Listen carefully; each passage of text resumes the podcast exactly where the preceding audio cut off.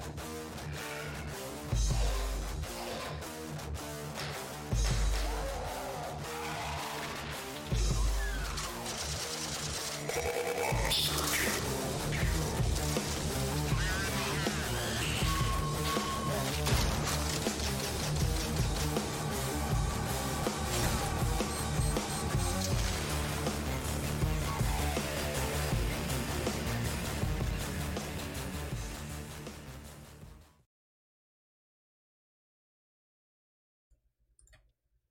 Eh bien, euh, bonsoir à tous. Dans ce nouvel et 39e épisode, si je ne me trompe pas, de, de Noscope, euh, l'émission de Naufrag qui revient sur l'actualité des simulateurs de meurtre. Euh, donc, ce soir, nous sommes en compagnie d'Estia, qui va aussi réaliser l'émission, comme, comme pas mal de mois maintenant.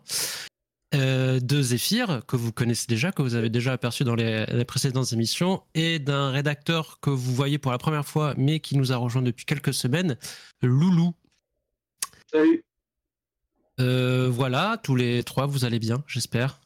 Très bien. Vous avez bien profité de ce long week-end euh, de fête de la l'entrecôte, je crois, ou un truc comme ça. de l'entrecôte de veau. de veau, un long week-end de trois jours. Euh, qu'on va clôturer avec vous euh, et revenir du coup sur, euh, sur les news un peu des FPS de ces dernières, de ces 15 jours, un peu plus. Et d'ailleurs, on va commencer avec toi, Estia, qui, où tu vas nous parler d'un, FPS avec Mickey ou un truc comme ça. J'ai pas très très bien saisi l'idée. Oui, tout à fait. Je vais vous parler d'un FPS, en tout cas d'un projet de FPS développé par une seule personne qui s'appelle tout simplement Mouse. Et est-ce que ça marche? Non, je ne crois que ça marche pas. Je suis désolé. Je on n'a pas la, je, pas la vidéo. Vais, je vais essayer de corriger ça. En fait, je vais être obligé de corriger ça en direct, donc mais c'est pas grave. Euh... direct. Comment? Vous allez à direct. Exactement. Bah, pour, euh, pour prendre, reprendre euh, et laisser Estia gérer le problème technique, euh, c'est un FPS qui a pour concept de, reprendre les graphismes des, des, animés des années 30 et donc un peu avec des souris, donc on pense forcément à, Mickey, Mouse. Voilà. Après, on n'a pas beaucoup plus de détails que ça. Exactement, on n'a pas de détails plus que ça et surtout on voit que pour l'instant, il n'y a que, euh, en gros, euh, bah, les enfin, la, partie euh, armes et les ennemis qui sont développés, et le reste, bah, c'est juste des placeholders, il n'y a rien derrière, quoi. Donc oui, bah, c'est un concept, oui, ça a l'air, enfin, le principe est pas mal, mais derrière, il y a, pour l'instant, il n'y a pas d'univers qui a été créé, quoi. Il y a juste les personnages, les mécaniques de base et les ennemis, et enfin, et un ennemi en tout cas. Donc euh, mmh. voilà, pour l'instant, je crois pas qu'il y ait de date de sortie de prévue. Enfin... Non, non, non. Je pas avoir vu ça. Je crois qu'il y a quelqu'un dans les commentaires qui comparait ça à, Cuphead, mais en version FPS, un peu. Ou du moins pour la patte graphique. Oui, oui, bah, oui, Voilà, forcément, mais bon, c'est parce que euh, c'est un. Les années 30, voilà, les années 30 et dessins animés. Euh, ok. Euh, et ben, Loulou, toi, tu vas nous parler d'un autre euh, parasite. J'ai piqué cette idée de transition à Zephyr. Tu vas nous parler d'un autre parasite qui, ah qui est sorti en accès, en accès anticipé il n'y a pas longtemps. Effectivement, alors oui, c'est en effet une toute sorte de parasite plutôt arachnide. Alors là, on va parler de Starship Trooper et Extermination, qui est un jeu multi en coopération en gros. Et vous avez 16 joueurs au total qui se divisent en quatre équipes et qui vont devoir en fait remplir diverses missions dans un premier temps afin de, récupérer diverses ressources. Et dans un deuxième temps, en fait, ça va ressembler plus à, de la, du tower defense. En fait, vous allez améliorer, placer des pièges devant une base afin de survivre à la, comment dire, à l'assaut massif euh, des, arachnides afin de survivre jusqu'à l'évac. Donc bah, jusqu'à présent, bah, le jeu il fonctionne très bien, on va dire. Hein. Les, joueurs ils sont très, très, très contents, on va dire. Euh, les retours sont assez positifs. On a eu également aussi le retour de nos confrères de IGN, hein, qui aussi ont surtout kiffé euh, l'aspect euh, de, du, Starship Trooper qui, reprend l'ambiance du film de Paul Verhoeven, mais dans l'ensemble, ouais, ça, ça, ça, ça, ça part sur un bon début. Après, toi, un retour d'un ancien rédacteur de Naufrag, il me semble, Astia. Exactement, j'ai pu discuter avec euh, Serre, que certains euh, doivent connaître, euh, qui, qui, a pu tester de son côté avec, des potes et qui m'a dit que c'était, ça n'avait pas une ambition énorme, mais par contre c'était assez, assez bien réalisé, un bon feeling et que c'était très marrant. que c'était beaucoup le bordel. Et voilà. Après, qui, pour l'instant, il n'y a pas énormément de choses, mais c'est encore en early access, donc, donc voilà quoi. Pas de. Ok, donc c'est dispo en accès anticipé sur Steam à 25 balles. Euh, ben, nous, on va sûrement vous proposer un test. Faut qu'on, faut qu'on se chope des clés, qu'on essaye ça à plusieurs, et puis on vous fera un retour euh, après quelques parties. Euh, tu, on va rester un peu dans les trucs qui font peur avec toi, Zephyr. Tu vas nous parler de d'amnésia. Alors oui, deux nouvelles ces derniers temps. La première, c'est que, aux grandes surprises, le jeu est repoussé à nouveau. Cette fois, donc, il va sortir finalement le, le 6 juin. Euh, et d'ailleurs, les développeurs ont, un peu bugué parce qu'ils avaient annoncé une démo le 22 et finalement elle est sortie le 23, ce qui est assez inhabituel. Mais démo qu'en tout cas euh, le camarade Matt a testé. Et qu'est-ce qu'il en a pensé? Euh, alors, il a particulièrement apprécié l'ambiance, il trouvait qu'elle était réussie. Après, il décrit un peu le, gameplay que vous pouvez vous-même découvrir dans la démo qui dure une demi-heure. on en voit, c'est un peu ce qu'on, enfin, c'est ce qu'on voit dans les extraits de façon officiels. Euh, qu'est-ce qu'il a pas aimé? Non, c'est. Hmm,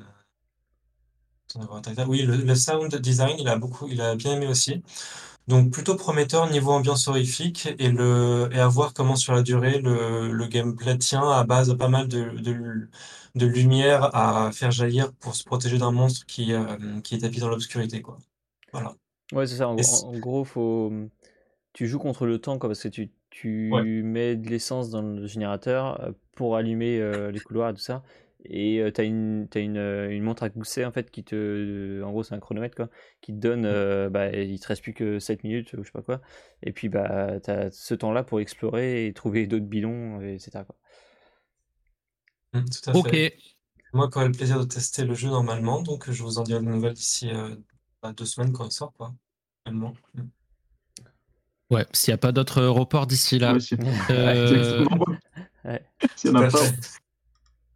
ok, et eh ben on va enchaîner avec un truc qui n'a absolument rien à voir, euh, même limite diamétralement opposé. Très rapidement, euh, s'il y en a qui se rappellent du jeu Oaken, je sais pas du tout si je le, je le prononce bien. C'était un jeu de mecha. C'était un jeu de mecha multijoueur qui était sorti, euh, alors je me souviens plus de l'année, mais c'était il y a longtemps, puisque c'était euh, c'était Dr. Loser à l'époque qui avait, euh, qui avait pas mal apprécié, qui avait pas, pas mal apprécié la version qu'il avait testée à la Gamescom. Et en fait, quand le jeu était sorti, ça s'était révélé. comment? 2012, la date de sortie décembre ouais, 2012. ouais, merci, super.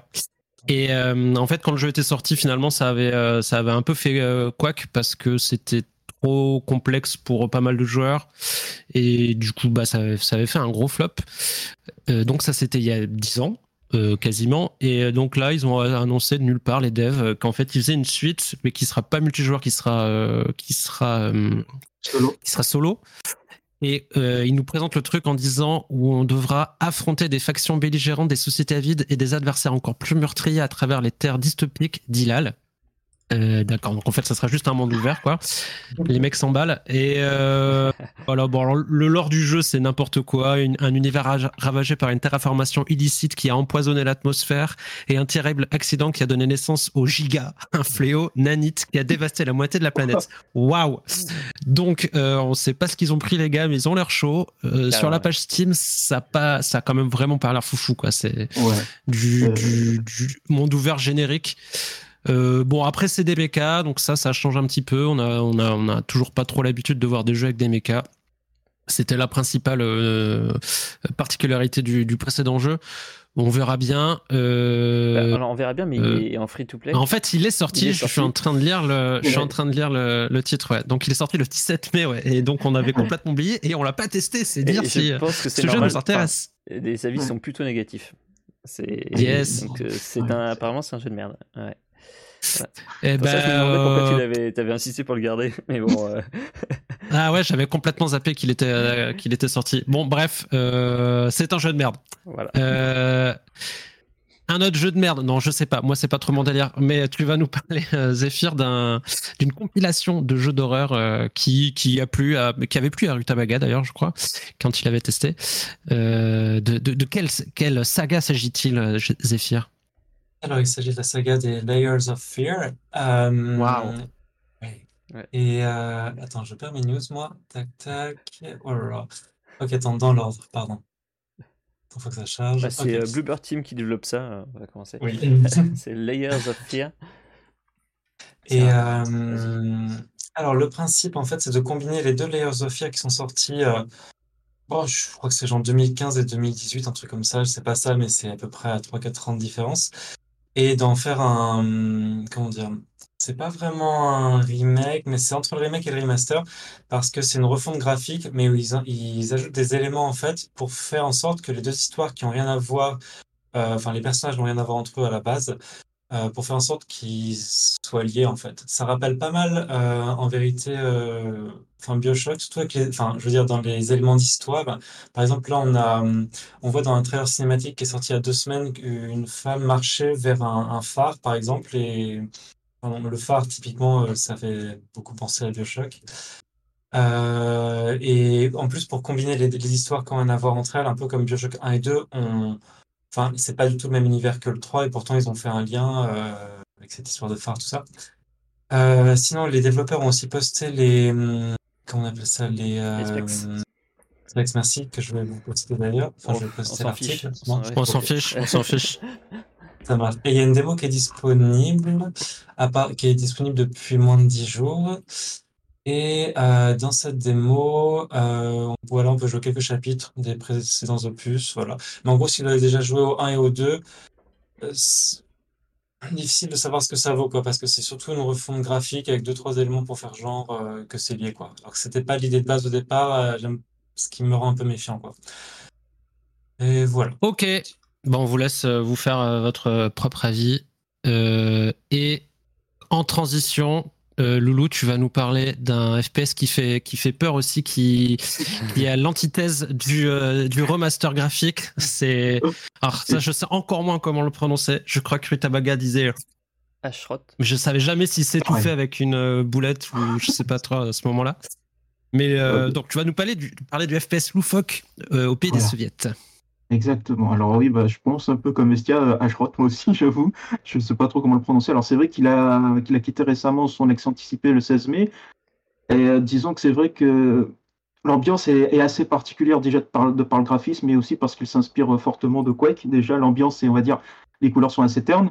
Et en gros, l'histoire, c'est que vous incarnez un personnage euh, qui, suite à une catastrophe qui s'est déroulée dans les années 1980, en fait, il va vouloir, par pur patriotisme, devoir défendre la paix et euh, bien sûr euh, défendre sa patrie socialiste contre l'envahisseur. Alors je vous cache pas que bon, j'y suis en train de jouer, donc euh, il est vrai que le, au niveau des adversaires, c'est assez, c'est un délire assez particulier. Mais c'est quand même marrant, ça, ça, change quand même des, des FPS actuels. C'est vrai que déjà, ce qui est intéressant, c'est que au niveau des décors, ça s'inspire des faits réels, donc ça, ça nous met quand même dans, dans une ambiance totalement différente, que ce soit aussi au niveau sonore, c'est aussi assez particulier après, je vous cache pas que pour le moment, euh, il y a trois épisodes, j'en ai, j'en ai fini qu'un, avec à peu près euh, huit niveaux. Et là, je suis, en, je suis, en, train de continuer sur ma lancée. Et euh, de, ce que j'ai pu en voir, ça va être encore plus loufoque par la suite, au vu des ennemis et des décors. Voilà. Bah, plutôt positif, du coup. Oui, moi, pour moi, c'est très positif. Après, c'est vrai que parfois, bon, ça fera l'objet du test, mais c'est vrai qu'il y a certains points quand même qui sont à, un petit peu à, à débattre, on va dire. un petit peu. Ok, euh, bon, bah, donc euh, a priori un, test euh, apparaître bientôt sur nos frags. C'est un early access. Une preview, oui, pardon, pardon. Excusez-moi, monsieur maître, maître Capello. il est sorti ou c'est l'accès anticipé Il est sorti. Il, ah, il, est sorti. Il a, il a quitté son accès anticipé le 16 mai, donc là, il est en full version 1.1 là. Hmm, donc un test. Un test. Et passons d'un concept euh, original, au moins esthétiquement, à un concept pas original du tout et qui a l'air terriblement chiant. Euh, et c'est Zephyr euh, qui va nous en parler. après, je sais pas, en vrai, je sais pas si ça a été fait avant parce que c'est un jeu qui est d'ores et déjà interdit aux, aux épileptiques, tellement c'est son et lumière, quoi. C'est Immortals of Aveum. Euh, alors, il y a une vidéo de gameplay sortie il n'y a pas longtemps où apparemment, ils sont selon Estia, ils sont légèrement calmés sur, euh, sur les lumières, encore que voilà, ça reste quand même bien flashy. Comme vous pouvez Et, voir. Et sinon, C'est dégueulasse. Hein, c'est... Ah ouais, petit RGB à fond. Et sinon, euh, j'avais fait une petite publication sur le, les puzzles du jeu. Enfin, en fait, c'est la, la c'est le, oui, voilà. C'est le fondateur et euh, d'Ascendant Studios qui, qui chapeaute aussi euh, le, le, jeu. Euh, qui nous promet d'épineux casse-tête, euh, de quoi nous faire sentir très fort et très intelligent.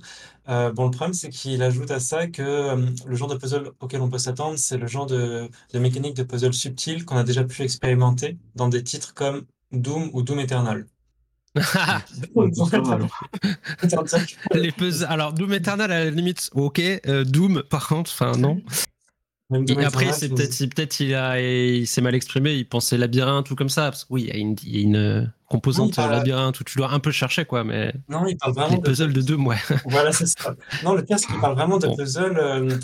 Attends, voir qu'est-ce qu'il dit. Ah oui, en plus, il, euh, apparemment, il, les puzzles, il, je sais pas, c'était Mais si, avec l'eau là qu'il faut répandre et puis après, euh, faut mettre le feu et tout là. What? Mais monsieur, non? Et en tout cas, ces puzzles sont censés nous, t'inquiète, sont censés nous faire appréhender le, le monde euh, d'E.T. d'une façon plus profonde que dans un Call of Duty ou un Battlefield.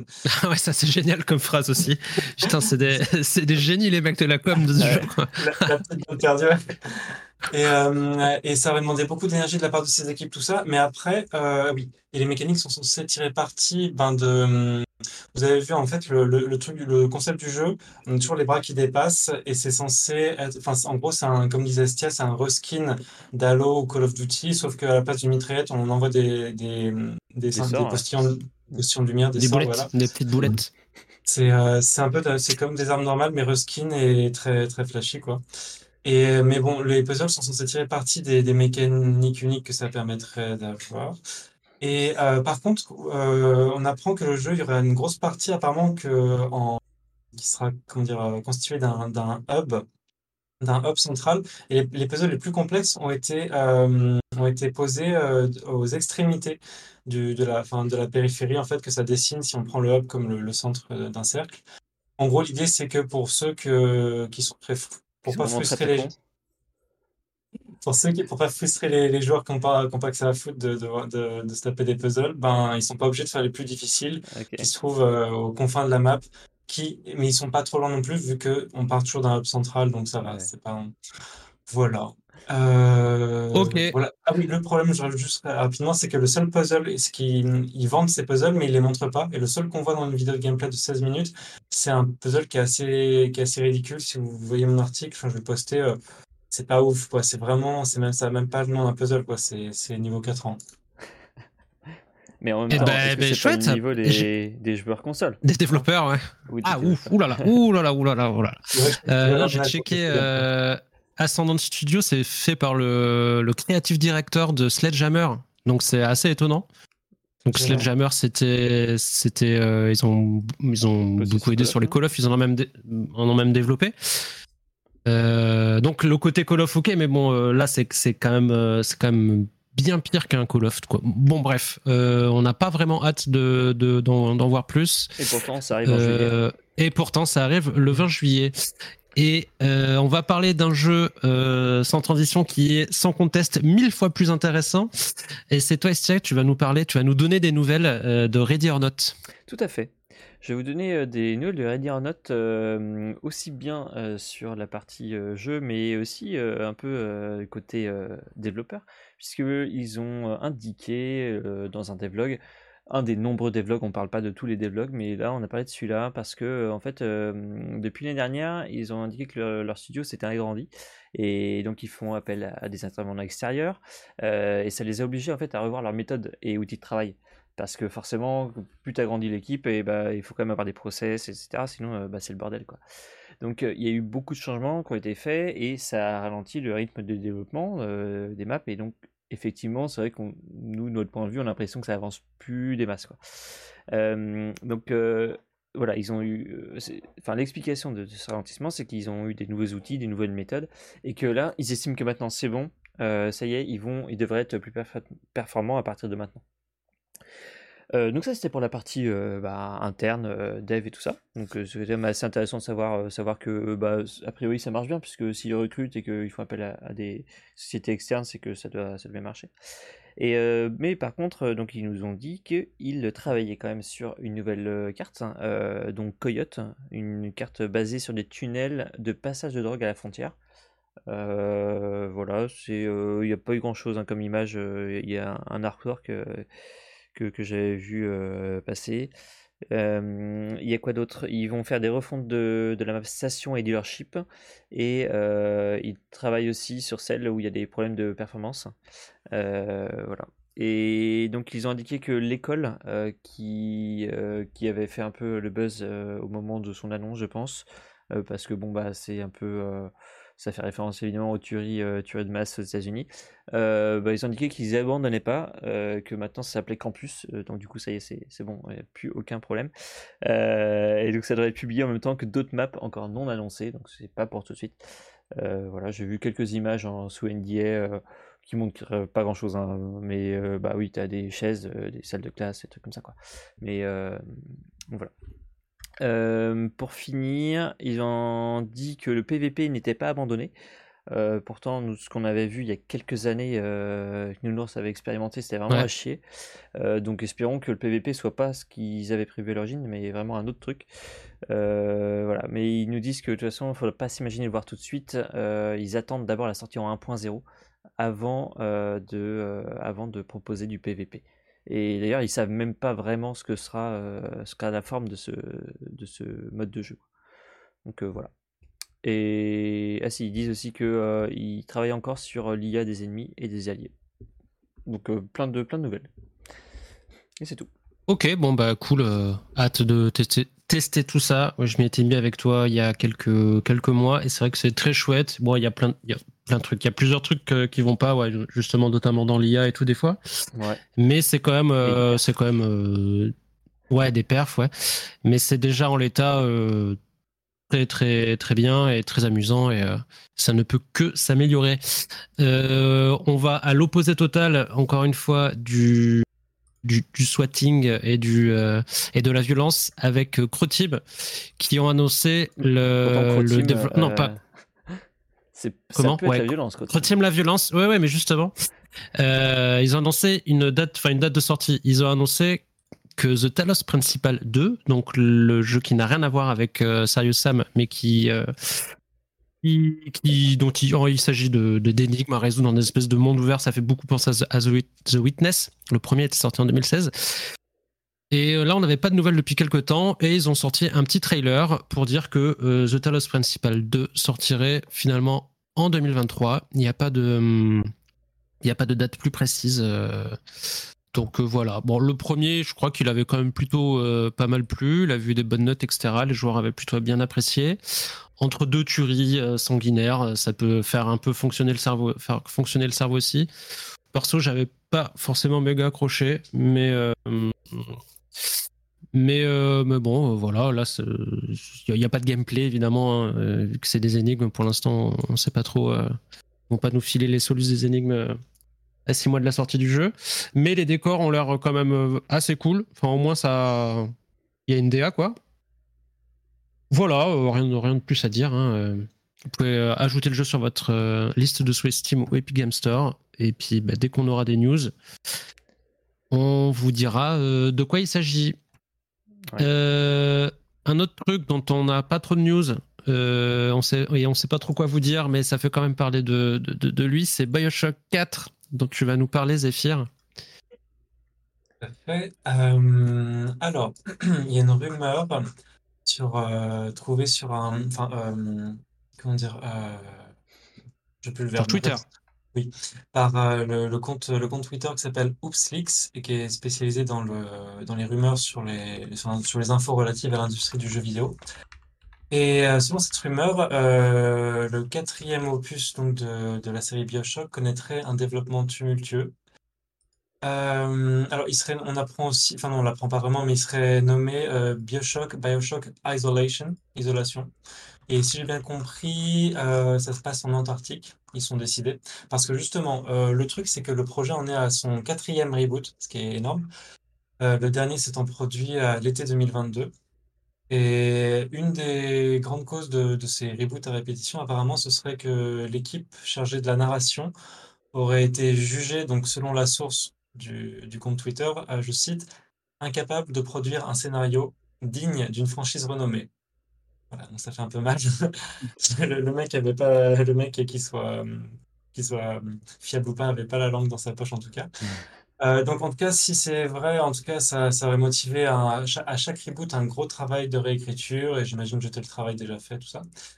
Euh, et il y a aussi que les équipes de développement auraient connu plusieurs turnovers, euh, avec en plus parfois l'embauche de spécialistes moins qualifiés que ceux dont ils reprenaient le travail déjà abattu.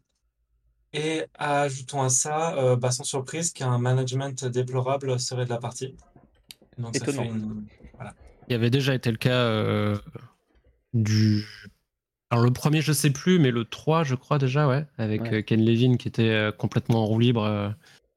Ah, bah c'est et, et, tu, parles, tu parles de de, de, de, de, plusieurs itérations et de devoir tout jeter aussi dans le bouquin de Jason Schreier.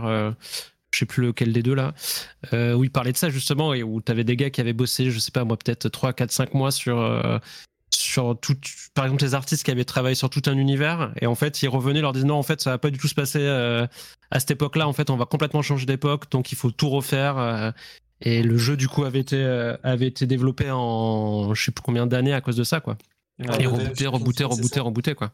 Alors qu'au final, le scénario de Bioshock, Bioshock 1, il est cool, mais il est, il est, comment dire, il est vachement bien intégré dans le jeu et en fait tu peux un peu en faire abstraction et quand même bien t'amuser. Mhm. Moi je, je, trouve que le 1 il, est toujours euh, très très cool.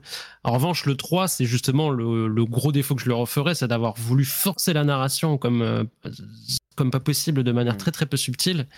Et en plus pour une histoire qui... Bah, il y a quelques bonnes idées, il y, a des, trucs sympas, on n'est pas non plus sur des, les, trucs vraiment complètement à chier quoi, mais c'est pas non plus un scénario hyper... Euh, hyper bien écrit et, et, surtout pas très bien raconté, quoi. Où t'as des.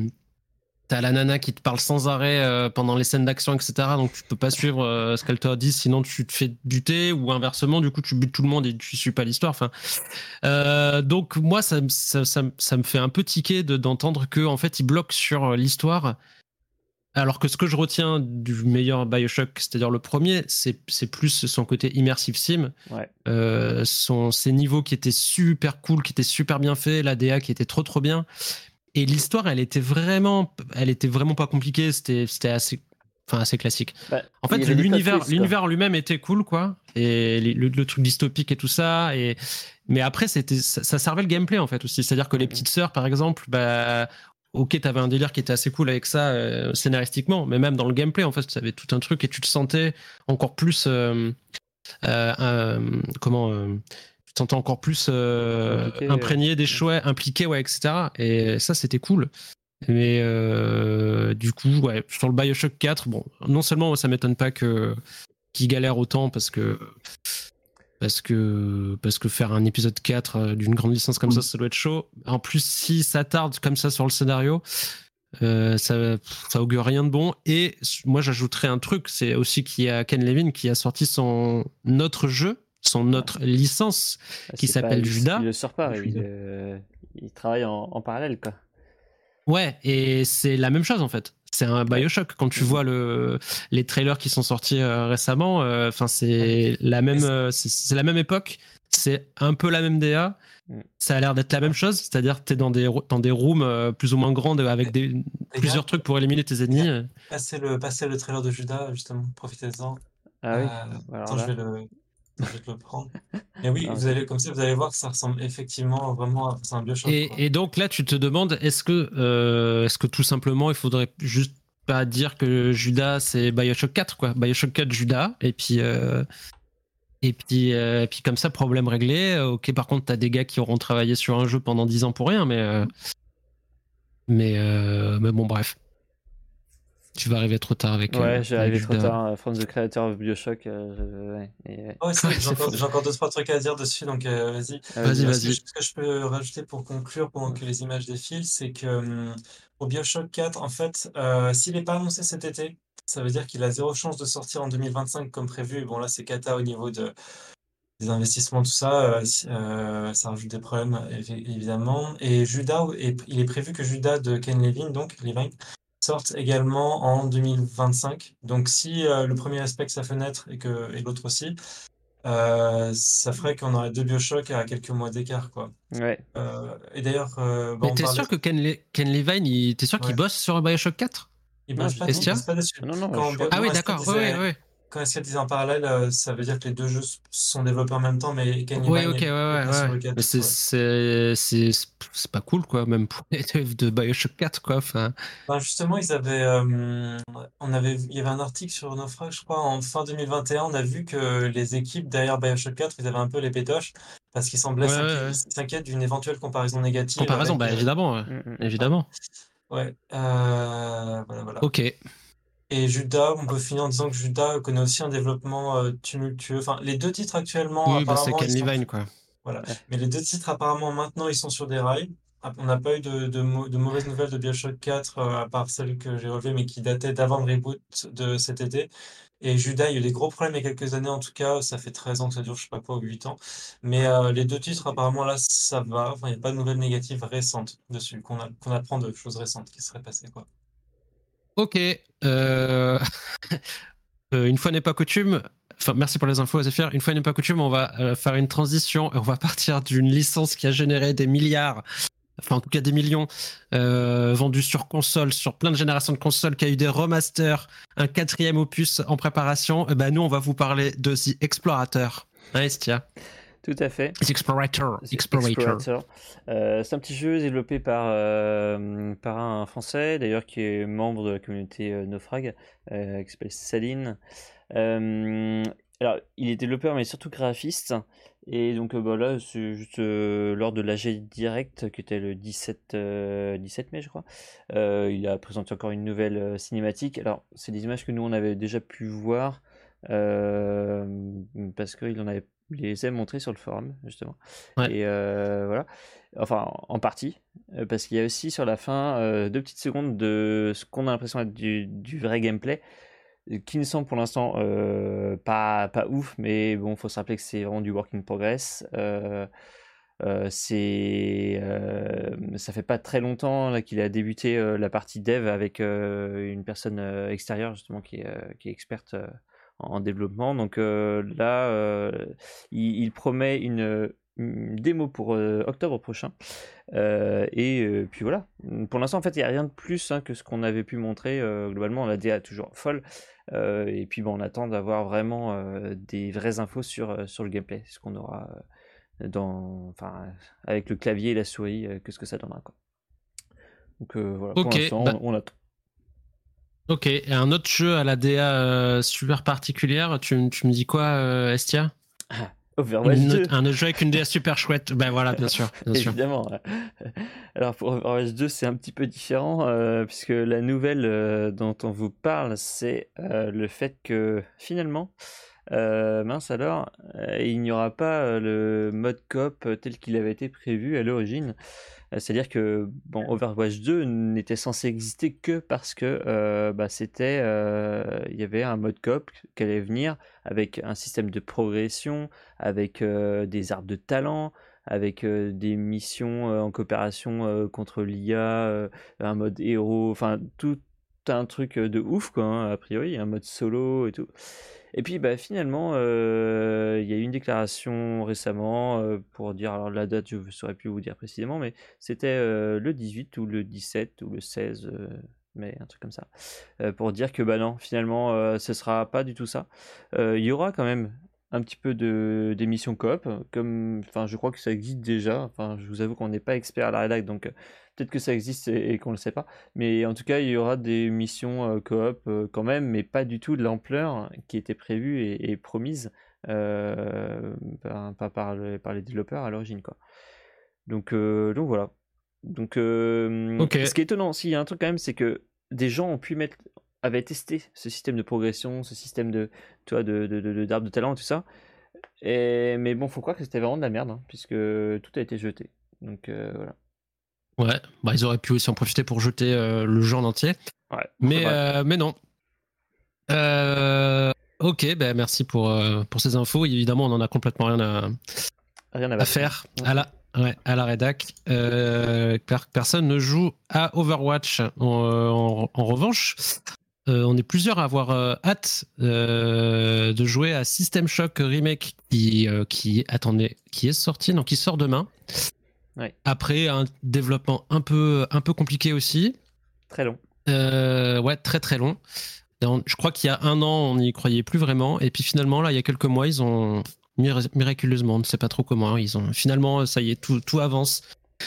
Euh, je crois qu'il avait été repoussé quand même. Mais, euh, mais là, c'est. Euh, bah, à moins qu'ils le repoussent dans la nuit, hein, mais a priori, ça sort, ça sort demain sur GOG, Steam et Epic Game Store.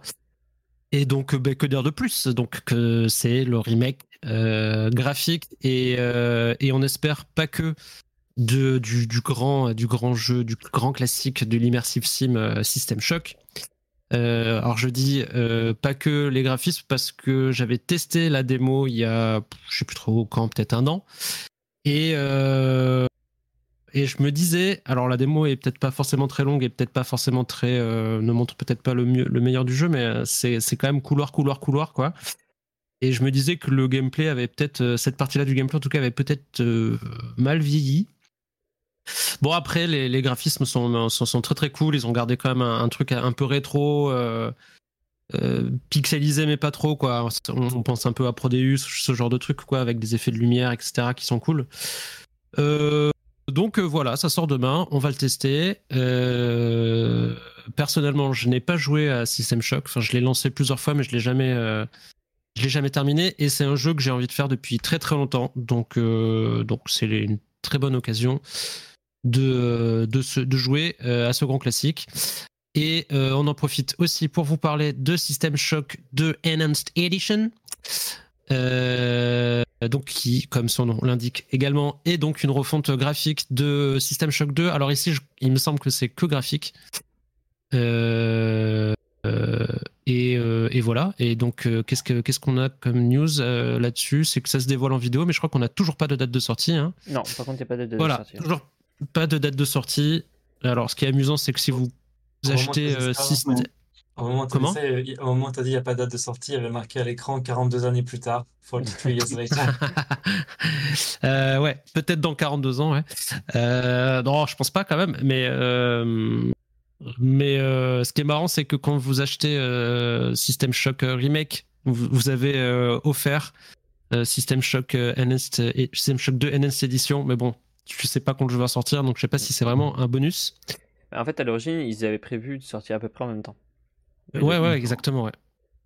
Sachant que c'est deux équipes différentes de Night Dive qui, qui bossent dessus.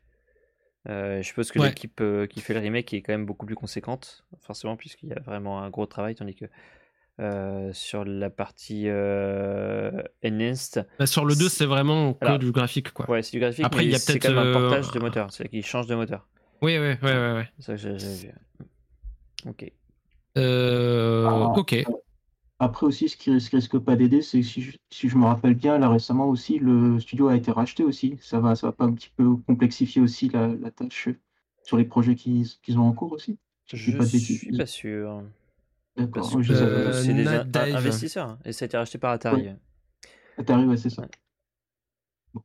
Euh... Ouais, il y avait aussi toute l'histoire de, de System Shock 3 toujours ah euh, en ah développement, puis finalement non, et puis finalement, ouais, non, non, là c'est mis en pause. Euh, ouais. Enfin, je crois qu'au dernier nouvelle, voilà, c'était ça. C'était. Euh, mm. Non, non, on n'annule pas le jeu, on le met en pause. D'accord. Mm, mm. D'accord. Peut-être que fiscalement c'est plus intéressant, c'est pas. Peut-être. bon, ben ok. En tout cas, j'imagine qu'on est beaucoup à vouloir jouer à ce System Shock qu'on ait testé euh, l'original ou pas. Euh, une suite que j'ai pas particulièrement envie de tester, mais bon, euh, pourquoi pas. tu vas nous parler, Loulou, de Ghost Runner.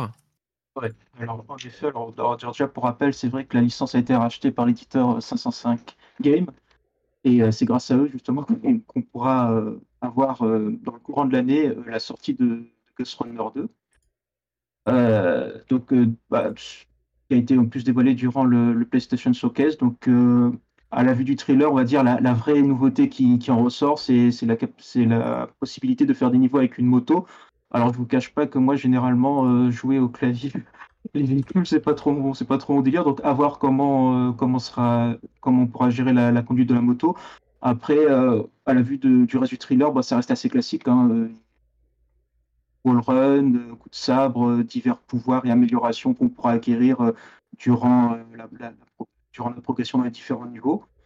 Et l'idée, si j'ai bien compris, c'est qu'on, un peu comme System Shock, on va devoir affronter Inea qui est pas très, pas très comment dire, coopérative et très, euh, très docile, on va dire, on va dire un petit peu, un petit peu plus violente. Et voilà, le, le, but, c'est que vous, vous revenez là où vous avez euh, laissé euh, la fin du, du, premier Ghost Runner et, vous revenez en fait dans la tour. Et je, je, suppose qu'à tous les coups, ça va être une histoire de grimper les différents niveaux pour atteindre l'IA et, et, lui faire la peau. Que, de, que des trucs originaux, quoi. Grimper une tour, une IA méchante. les mecs, ont, les mecs ont cherché loin, quoi. Voilà. Ouais, voilà, c'est pour ça que j'ai dit qu'à part la moto, éventuellement, il y a encore à voir, à voir ce que la moto peut, peut offrir. Mais c'est vrai que au niveau du scénario, je pense pas qu'ils sont allés chercher bien loin. Ok, bon, je crois que le jeu avait plutôt bien marché. Il y a, enfin, il y avait eu un, un certain succès euh, euh, chez les joueurs. Euh, bon, on verra, on verra. On avait trouvé ça un peu, un peu générique. Enfin, c'était nous, je crois, d'avoir qui avait testé le jeu. Qui avait testé, ouais. Bon, ok. Euh, un jeu qui a l'air quand même un petit peu plus excitant, Estia. Tu vas nous parler de, de Witchfire? Oui, exactement. Je vais parler de Witchfire. Euh, bon, pas très longtemps parce qu'il n'y a pas grand chose à dire. Euh, c'est encore de la pub pour les GeForce RTX 4000 et, quelques. Puisque là, en fait, ça montre du gameplay en 4K avec le DLSS 3. donc qui n'est accessible que aux 4000. Euh, donc c'est un procédé qui permet de rajouter une frame générée par l'IA pour bah, doubler le framerate. Donc c'est bien quand il y a le RTX et tout ça, et, mais ça permet aussi aux devs de pas forcément se casser le cul à très bien optimiser leur titre, puisque si les gens ils ont le DLSS 3, bah écoute, pourquoi, pourquoi se faire chier quoi. voilà, donc espérons que ce soit vraiment un truc euh, en plus, principalement pour le RTX, et que les, gens qui n'ont pas besoin ou n'ont pas envie de mettre le RTX, euh, ou qui ne peuvent pas, euh, pourront jouer de manière convenable avec un PC normal. ce jeu qui a l'air vraiment chouette. Voilà. et, qui n'a pas vraiment de date de sortie précise, je crois. Non, effectivement, en fait, il était annoncé pour une sortie en début d'année en en early access, euh, sauf que là, le début d'année, euh, c'est bien avancé et il est toujours pas là, donc euh, on attend, ben, je pense que même à partir de demain, on peut dire qu'on n'est plus vraiment au début de l'année, quoi. Exactement, effectivement. Donc voilà. Et puis, s'il sortira en exclusivité sur l'Epic Game Store, bah, ça change plus grand-chose maintenant. Je pense que les gens se sont fait un petit peu à ce store-là, mais mais voilà, c'est un autre. il sera pas sur Steam en tout cas. Ok, ben on va rester avec toi, Estia, et tu vas nous parler d'un jeu. Alors, euh, je crois que ça s'appelle Interpoint. Non, ça s'appelle. Enfin, je sais pas, j'ai pas. C'est quoi le nom du jeu? J'ai pas compris le.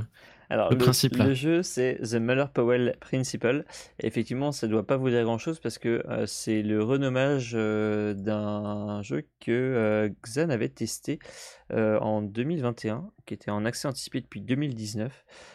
c'est un jeu d'énigmes et un peu d'horreur, euh, dans lequel on a une sorte de, de, fusil qui permet d'emmagasiner un certain type d'énergie, donc soit la lumière, de la chaleur ou euh, truc radioactif ou champ de force, un truc comme ça, et ensuite de, le rebalancer, le truc qu'on a emmagasiné pour euh, résoudre des puzzles.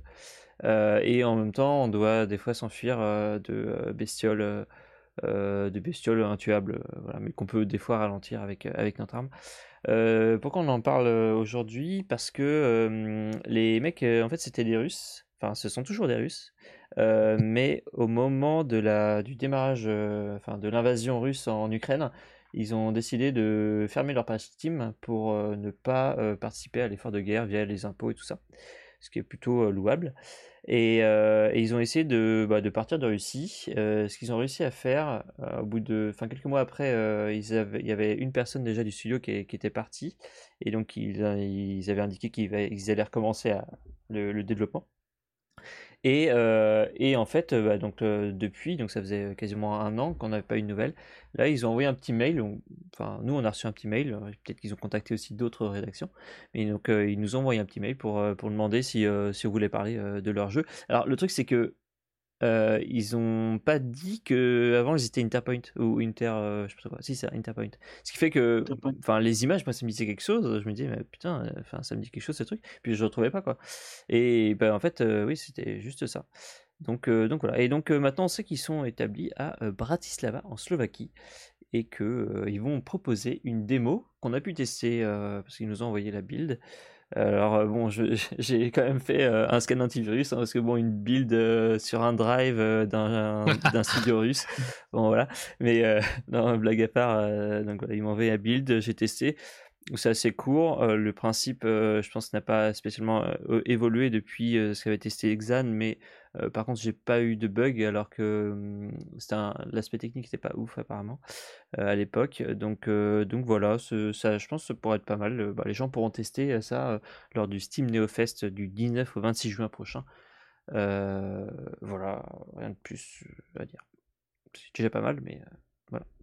Ok, bah, de toute façon, on vous fera un retour aussi une fois que ça sera sorti. Euh, euh, un jeu dont on ne sait pas si on vous fera un retour ou pas parce qu'on ne sait pas encore si c'est euh, un FPS ou pas. Ouais. C'est Fair Games avec un, un Dollars à la place du S qui s'est présenté pendant l'event PlayStation là, qui a eu lieu la, la semaine dernière. et qui, alors c'est du CGI, c'est pas du gameplay, mais de ce qu'on en voit, après, euh, après pas mal de vols d'écran euh, qui, ne montrent rien du tout du jeu, c'est que ça pourrait être un énième jeu de d'extraction avec du loot à collectionner avant de quitter la map euh, en vie. Donc comme, comme plein de jeux, comme Un Showdown, tout Escape from Tarkov et compagnie. Et aussi comme Hyenas de Creative Assembly ou The Finals de, Dice, bah, mais qui ont tous deux quand même. C'est pas trop extraction. The hein. Finals a quand même euh, et puis il a quand même le, un gros, une grosse particularité, c'est la destruction euh, quasi totale des décors. Mm. Et donc du PVP, euh, du PVP, des escouades de 3-4 joueurs, on sait pas trop, qui s'affrontent et qui doivent récupérer du loot, etc. L'accent semble avoir été mis sur sur le côté braquage, c'est ce qu'on voit en tout cas dans le dans le trailer là avec euh, avant qu'on nous montre que les équipes peuvent s'affronter il y a tout un truc ou un peu infiltration quoi donc ça ok pourquoi pas ça peut être pas mal et euh, nous ce qui nous a fait tiquer c'est surtout la communication du, euh, du jeu qui est développé par Haven qui est un studio fondé par Jade Raymond hmm. Raymond qui est, que vous connaissez peut-être si vous jouez sur console etc parce que c'est une ponte du jeu vidéo. Elle a elle a bossé chez, chez Sony, chez, euh, chez Electronic Arts aussi de mémoire, et elle a surtout été vice-présidente de Stadia Games, donc autant dire qu'elle connaît euh, les échecs. et euh, donc c'est quelqu'un qui, qui, qui, pèse, qui pèse quoi dans le, dans, dans, dans, le, dans le domaine et qui doit probablement pas gagner euh, un SMIC, euh, un SMIC ou deux par mois, alors que toute la communication est sur, euh, enfin il faut, les riches gagnent trop, les riches se gavent et maintenant il faut, c'est l'heure de la vengeance. Alors nous, on est tous d'accord avec ça à la rédaction. On est à fond sur la guillotine, tuer les bourgeois, etc. Ça, c'est notre credo. Évidemment. Par contre, venant d'une dame qui doit probablement brasser des milliers d'euros par mois, Bon, il y a peut-être un espèce de paradoxe, mais euh, puis c'est quand même édité par, euh, par Sony, qui est pas non plus le petit éditeur indépendant. Euh, voilà. Est-ce qu'on se foutrait pas un petit peu de notre gueule? Voilà. Bon, est-ce qu'on n'espère pas que quelque part que ça soit pas un FPS comme ça, on n'en parlera plus du tout? Eh ben, ben, on vous dira ça. Peut-être qu'on vous dira, on vous parlera peut-être plus jamais de ce jeu. Euh, et, voilà. Bon, sinon, un concept de, de, de, de jeu d'extraction en PvP, bon, il y en a déjà eu. Pourquoi pas euh, Si c'est une recette. Euh, c'est la si cette hein. fois c'est une recette qui fonctionne, ouais, voilà, c'est vrai que c'est très, c'est très à la mode, mais pour l'instant il n'y a pas non plus, il y a beaucoup qui essayent, il y en a pas beaucoup qui réussissent, donc peut-être que là ça sera le cas. là, on n'a absolument aucune idée de, de, de ce à quoi ça pourrait vraiment ressembler. Euh, je termine sur l'inscription à la newsletter du jeu. Qui consiste à mettre votre nom, votre prénom, votre adresse mail et qui pose une question. Citez un milliardaire qui aurait besoin d'une bonne fessée. Voilà, donc si ça c'est pas euh, du gros foutage de gueule, j'espère qu'on peut mettre euh, le patron de Sony ou ou le ou, Jade Raymond, qui est peut-être pas millionnaire, exagérons pas, mais j'espère que le patron de Sony est millionnaire. Bref, euh, c'était c'était le point déontologie et on va enchaîner avec un truc qui n'a absolument rien à voir et je sais j'ai pas ah de transition. Bah, ouais, je, si, si, je, en fait, ouais, je galère, ouais. Bah en fait, euh, alors que tu vois, c'est vraiment la mode des jeux à extraction. Comme par hasard, euh, bah, en fait, euh, encore un Ah oui, c'est vrai. Bah ouais, c'est quand même. Ouais. Bah, par un petit studio qui débute aussi, c'est pour ça qu'ils essayent de prendre le train, le train de la hype. marche, tout à fait. eh bien, en fait, on va vous parler de Marathon. Marathon, peut-être que ça vous dit quelque chose, puisque Marathon, c'est le tout premier jeu de Bungie qui a été développé, enfin, qui est sorti en 1994 sur Mac uniquement et euh, qui a sorti ensuite Marathon 2 euh, l'année suivante sur euh, Windows 95 et Marathon Infinity en 96 sur Mac uniquement également. donc vraiment des jeux voilà apparemment mythiques hein, pour ceux qui ont pu les essayer. apparemment c'était des Doom like assez classiques mais avec un peu de scénario ce qui changeait quand même à l'époque. En tout cas, Bungie vient d'annoncer en grande pompe un nouveau jeu marathon mais ce sera pas euh, un jeu avec un scénario euh, de fou, quoique il parle aussi du scénario, mais surtout ce sera un jeu à extraction, un truc très original. Euh, donc, et, puis c'est tout, parce que pour l'instant on voit pas du tout l'image du jeu, évidemment, c'est que du CGI comme, comme Fair Game. ce coup-là, bon, il n'y a pas d'histoire de milliardaire apparemment. ouais, et surtout, je crois que c'est sur le forum ou dans les commentaires, on se demandait pourquoi il du coup, ils ont appelé ça Marathon, qui est pas non plus euh, une licence a priori méga connue. Et en plus, ça n'a apparemment aucun rapport avec la licence. Donc c'est bizarre, un peu comme. Euh, bah, il l'avait, tu vois, il l'avait. Comme euh, communication, mais ouais. ils ont l'IP, voilà quoi. Ok, ok. je pense. Hein, après, peut-être que finalement, il y aura tout un lore, parce qu'on sait qu'ils sont très très forts hein, chez Bungie pour créer des lores insipides Ouais, c'est vrai, c'est vrai, c'est vrai. Et, donc, euh, donc peut-être que là, ils vont développer tout ça. Ouais. D'ailleurs, ils, ont, ils ont sorti, euh, ils ont sorti une autre vidéo pour expliquer euh, un petit peu le jeu mais en fait ils expliquent pas vraiment le jeu, ils sont juste euh, en train de s'auto-congratuler de, du travail formidable qu'ils sont en train de faire, de, à quel point il est vraiment génial ce jeu, à quel point c'est trop trop bien, trop original, euh, les situations, euh, non mais j'étais comme ça et tout, et puis j'ai fait ça, oh enfin voilà, c'était, c'est vraiment euh, une vidéo mais euh, pignolage 10 000 quoi. Donc voilà, je vous encourage à aller Avec des images de multijoueurs de Halo quoi. Yes. Bah bah, forcément, ça c'est bon ça. Enfin bon, donc du coup, je vous, ouais, je vous encourage à aller regarder ça, c'est vraiment sympathique hein, à regarder. Bon, ça donne pas vraiment confiance. Le seul truc qu'on apprend, c'est la direction artistique. globalement, effectivement, elle est c'est un peu moins flashy, un peu moins dégueulasse que Destiny et, Halo. Donc c'est déjà un, bon pas euh, dans la, enfin un pas dans la bonne direction. Donc voilà, c'est, on verra bien. ouais, bon, on verra une fois le produit, euh, une fois le produit montré. Ça, ça m'étonnerait pas qu'ils, reviennent là-dessus. Euh, ok, bon, on a fait le tour des news, news news quoi. On va vous parler un peu de, de, de, la méta du jeu vidéo. Après, on fera un petit point sur rapide sur les mises à jour aussi. Et on va commencer par euh, les réactions de Phil Spencer euh, à l'échec de Redfall. Tu vas nous en dire un peu plus là-dessus, Estia? Euh, Oui, je vais vous en dire quelques mots. Bon, personne ne peut nier que Redfall est un échec. même Phil Spencer, le... qu'est-ce qu'il est Il est chef de la branche Xbox chez Microsoft. C'est le chef. Ouais, c'est le chef. donc, en, en gros, il a répondu à une interview, enfin, il était interviewé sur, euh, je sais plus ce que c'était, euh, une chaîne vraiment dédiée à, Xbox. Euh, et il a parlé de, l'échec. Il, s'était dit triste d'avoir déçu la communauté. Et il admet que la qualité n'était pas à la hauteur, etc. etc. il, a insisté sur le fait que c'était que, que Redfall était une vision d'auteur, vraiment un, choix du studio hein, de faire ça. Et, et du coup, enfin, on, on a vraiment du mal à, y croire en fait. parce que bah, on a quand même l'impression que les aspects coop et tout ça, le, fait de d'avoir, on va dire, de, de grinder, de, d'un looter shooter, ça correspond vraiment euh, Tellement pas du tout à l'ADN d'Arkane, quoi. Ouais, voilà. Et puis ça correspond par contre totalement à un jeu Xbox Live, enfin pas Xbox Live, bien Xbox euh, Game Pass, un truc comme ça, tu vois. Et donc, euh, voilà.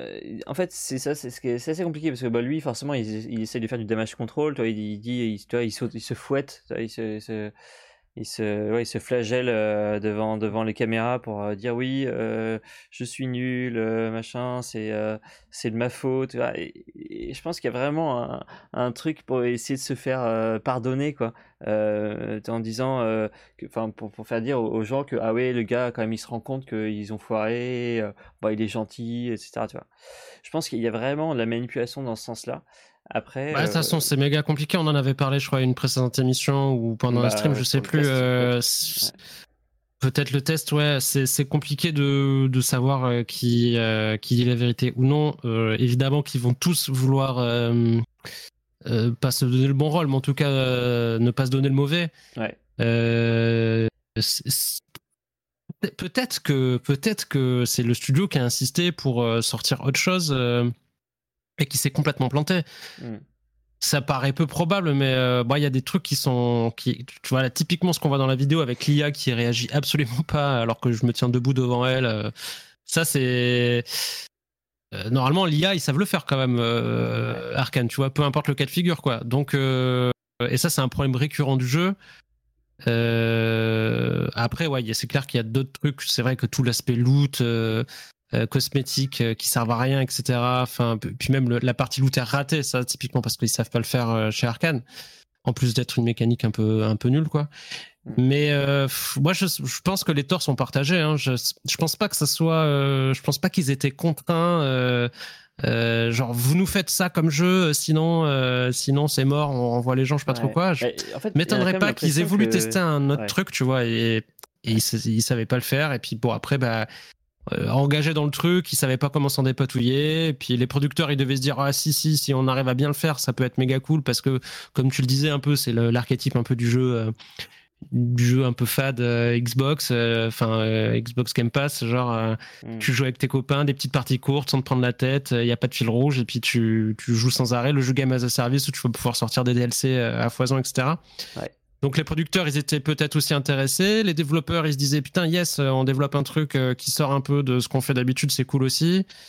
Et puis ils allaient tous les deux dans la mauvaise direction, quoi, en fait. Ouais. Et mais par contre, moi, j'ai l'impression quand même qu'il y a eu un problème au niveau du financement, parce que euh, pas de cinématique, les, tu vois, les trucs, enfin, il y a, y, a, y a l'impression que c'est un jeu fauché quand même, tu vois? Et ouais, carrément, ils, ils, ont, ils ont pas pu aller au bout de leur, leur truc, ouais, non mais carrément. Donc, euh, c'est un peu le ressenti général du jeu, quoi. C'est ce côté où tout est moyen, voire il y a des trucs qui sont vraiment nuls, quoi. Et tu sens clairement les influences, etc. Et sauf qu'ils ont, ils vont jamais au bout d'une idée, quoi. Ouais. Et enfin, enfin bon. Donc, Comme la, euh, fin qui est complètement. Euh, ouais. Ça sera vraiment très difficile de voir la vérité, même, enfin, peut-être d'ici quelques années. ouais, dans quelques années, je pense, ouais. Ou euh, peut-être euh, qu'on aille directement les interviewer. Bah même, attends, euh, je pense qu'ils ont des, ils ont des contrats, des trucs. Ouais, bien sûr, bien sûr, bien jamais ils vont, ouais, je sais pas.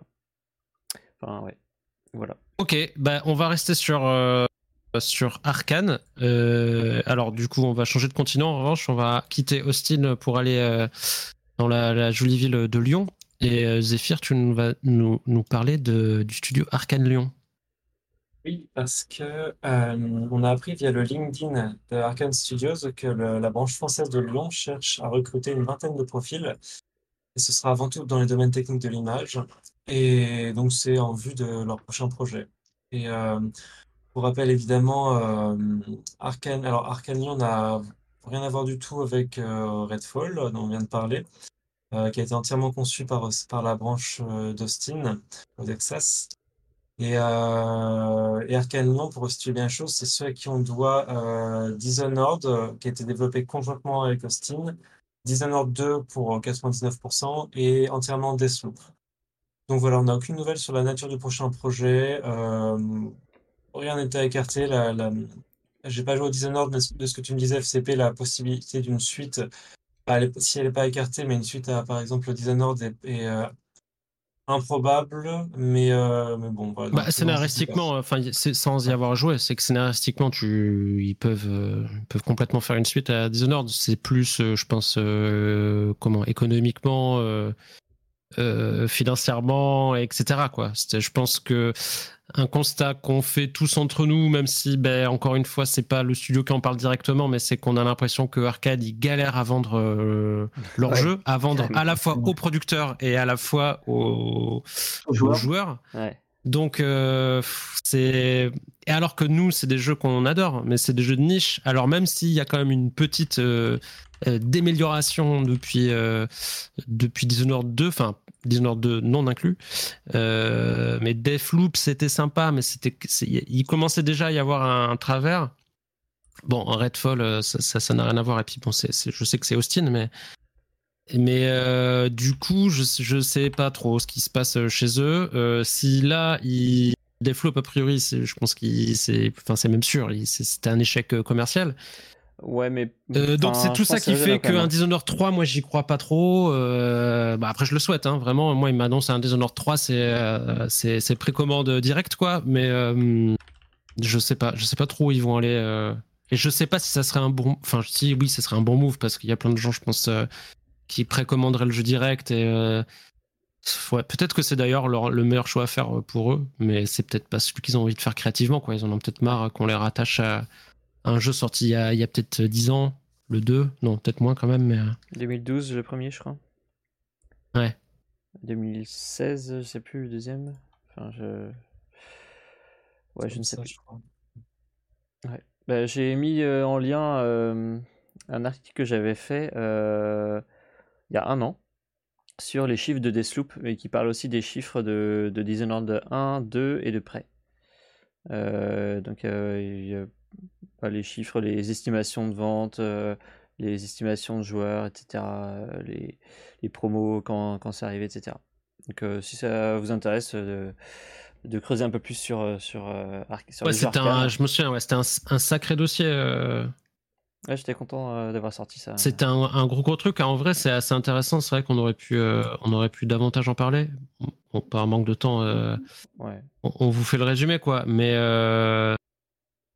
mais c'est c'est plus, c'est pas des raisons scénaristiques qui font que je crois pas à Dishonored 3, quoi. C'est plus des raisons euh, Ouais, commerciales, quoi. Typiquement commerciales. Ouais. Et donc après, comme je vous l'ai dit, en vrai, peut-être que euh, final, euh, bah, vous par exemple, euh, enfin, cher rédacteur et même dans le dans le chat, qu'est-ce qui le qu'est-ce qui vous chaufferait le plus? C'est qu'on vous annonce un, un Dishonored 3 ou qu'on vous annonce un que Arkane Lyon ils annoncent une autre licence Ou un Deathloop et donc 2. on imagine une autre licence euh, comme euh, ouais non une autre une nouvelle licence. Euh, après c'est vrai qu'il y a aussi l'option. bah, alors là ça ça serait vraiment un peu bête, mais peut-être je sais pas. Deathloop 2, j'y avais pas pensé. Ouais. Euh, alors Prey 2, ouais, Prey 2, ouais, moi aussi je serais chaud, mais comme tu dis, euh, Violator c'est euh, c'est Austin, mais euh, sinon et voilà, ils- vu qu'ils ont fait du caca à Austin, et ils sont punis et c'est Arkane Lyon qui fait la suite de Prey Ouais. qui serait, qui serait une, super, une super bonne idée. Après, euh, Arkane, ils ont aussi euh, pas mal aidé sur l'autre jeu de, de Microsoft. Ils avaient aidé sur les Wolfenstein, etc. Bioshock Euh, 2 Est-ce que sur Bioshock 2, Est-ce qu'ils ils vont ont pas, euh, aussi sur, euh, sur euh, une extension qui n'est jamais sortie pour Half-Life 2 qui est jamais sorti, ouais. Mm. Et euh, après, sinon, rester dans ce rôle-là de d'apporter leur savoir-faire à des jeux. euh, en aidant d'autres studios, ça peut aussi être une, une alternative. euh, Ouais, un immersive sim une- Doom. une- Comment? Un immersive sim Doom. Bah oui, avec des, des Des énigmes. choix moraux, tu sais. Bref, euh, comme d'hab, on souhaite euh, le meilleur à, à Arkane, euh, que ce soit Arkane Lyon ou Arkane Austin, hein, parce qu'Arkane Austin, comme on vient de le dire, Prey, c'était quand même super super cool. Et puis Arkane Lyon, évidemment, les Dishonored, même Dark Messiah, etc. C'était vraiment ultra chouette. Donc c'est des gens qui ont du talent. Bon, après, on sait aussi que moi, j'ai pas envie de croire que c'est lié à ça, mais donc leur, directeur créatif avait quitté. Euh, avait quitté le studio il y a quoi il y a 2, 3, 4 ans? Ouais. bon, ça pue un peu la merde depuis 2, 3, 4 ans. Est-ce que. Bon, j'aime pas trop, j'aime pas trop de voir les choses comme dans les groupes de musique, etc., où tout est concentré dans une seule personne et si t'enlèves cette personne, tout s'arrête. J'espère que c'est pas ça et j'espère qu'ils sauront se relever. Et d'ailleurs, pour enfoncer le créatif l'ancien créatif directeur d'Arkane, qui avait sorti ce jeu dont j'ai oublié le nom, Wild West qui est très cool, mais il lui manque aussi un truc. Donc revenez tous ensemble, quoi. Revenez tous ensemble et faites-nous un Dishonored 3. il y a quand même une info hein, euh, sur euh, Rafael Colantonio, donc euh, la personne dont je parlais. il a signé pour un, une licence, enfin pour, pour, un gros jeu, plus gros que Wild West. J'ai vu ça ouais, sur Twitter. Ouais, bon, pour mais bon, il reste. pas si c'est un FPS ou pas, mais voilà. Ouais, j'ai vu passer ça. Après, ça, puis il reste toujours dans son studio indépendant, enfin le studio qu'il a monté en parallèle, Comment il s'appelle le, jeu qu'il a fait dont vous avez parlé à Weird West. World? Euh, West bizarre. Weird, West. Weird, Weird West. Ouais, désolé pour l'accent. qui est un immersif sim en vue isométrique euh, qui est cool, mais qui auquel il manque un truc quoi. Mais que quand même euh, qui est quand même dans le haut du panier des, des, jeux indés sortis ces dernières années. Euh, bref, euh, des, des, cœurs, des bisous à, Arkane. On, espère vraiment qu'ils vont se relever de, ces deux échecs, enfin de, cet échec Redfall et de ce semi-échec des floups, et puis qu'ils vont, qui vont. Ou même le chant du cygne, quoi. Finir sur un jeu, mais une branlée monumentale et, et au moins dire genre, ok, là, vous avez tout donné. Au revoir. Euh, absolument rien à voir. Et je vois que tu tiens à parler d'un éditeur qu'on adore chez, bah chez oui, On adore vraiment. Mais cette news avait pas été supprimée par euh, Activision à la demande d'Activision? Bah, euh, Non, je crois pas. ah ok, d'accord. La news n'a pas été supprimée à la demande d'Activision. Euh, bon, ah. Euh, ah, ah, par contre, le, le, flux vidéo a été supprimé à la demande d'Activision et il est même mal cadré, mais bon, ça, tant pis. euh, mais globalement, c'est juste pour faire un, petit euh, trait d'humour sur. enfin, trait d'humour, c'est dommage pour l'équipe qui développe ça, mais il y a un mode, euh, un projet amateur qui s'appelle SM2 ou SM qui est initié, initié en 2019. qui a été donc qui prend pour base Call of Duty, euh, qui propose plein d'armes, plein de trucs et tout ça. Et ils auront reçu euh, une cease and desist. Euh, c'est en gros une demande d'arrêt de, de, leur projet immédiat sous peine de poursuite judiciaire. Donc ils ont arrêté immédiatement, évidemment. Ils tiennent à leur, euh, bah, tout simplement à, garder l'argent pour eux et pas le donner euh, entièrement à Activision. Euh, donc globalement, en gros, c'est un mode qui proposait donc des atouts, des, cartes, des armes, mais gratuitement globalement. C'était un mode. Euh, sauf que dernièrement, apparemment, ils avaient changé de moteur. Euh, avant, c'était sur le moteur de Call of Duty 4, 6, etc. et dernièrement, ils avaient changé pour, le, pour la version euh, remake. Et c'est peut-être ça qui a décidé Activision à lancer les avocats à la charge. il faut savoir que c'est pas le seul mode qui a été attaqué, puisque quelques jours plus tard, il y a un autre mode connu, dont j'ai pas retenu le nom parce qu'on ne suit pas trop ça de très près, qui a reçu également ce type, enfin une demande pour arrêter. donc ils ont également arrêté. bon, il y a des commentaires plus ou moins complotistes hein, sur, sur, sur pourquoi ils ont fait ça, pourquoi ils font ça que maintenant, pourquoi ils n'ont pas fait ça dès le début? Euh, il y en a certains qui évoquent le fait que c'est pour euh, faire place nette euh, pour le rachat de Microsoft. Moi, je pense que Microsoft, il s'en branle complètement. Donc, je vois pas trop le, rapport. on ne sait pas pourquoi ils ont fait ça maintenant. En tout cas, ils l'ont fait. ça n'étonne personne. Hein. Globalement, Activision, on sait que c'est un peu des connards. Donc, voilà. Tout va bien dans le meilleur des mondes. Voilà, exactement. Bobby Kotick, dommage. Une petite pensée. Ouais, pour les millions de ouais, Bobby, euh, il doit, il doit s'amuser à sauter dans sa piscine de, de billets euh, pendant ce temps-là. Voilà. Ok. Euh, bon, bah ça c'était le point business un peu méta autour du jeu vidéo. On va faire un, un point ultra rapide sur les mises à jour qui nous paraissent les plus importantes de cette dernière semaine. Je commence avec euh, PUBG euh, très très rapidement, qui continue de se mettre à jour, qui continue d'être euh, l'un des FPS les plus joués sur Steam. avec je crois 200 000 joueurs en, moyenne encore ces derniers mois, et qui vient de sortir sa mise à jour 23.2 enfin qui vient de sortir, qui est sorti il y a, il y a 10 jours déjà, sa mise à jour 23.2, qui ajoute, il continue d'ajouter plein de trucs, des fois inspirés d'autres FPS ou pas. Et donc là, en l'occurrence, ils ajoutent un truc qui s'appelle le Blue Chip, qui est dans l'inventaire de tous les joueurs. Et maintenant, grâce à des tours qui sont disséminés de manière aléatoire sur la carte, attention, non, vous n'allez pas devoir les grimper, rassurez-vous. Ces tours, elles serviront simplement à, ressusciter, à rappeler au combat euh, vos, euh, vos potes.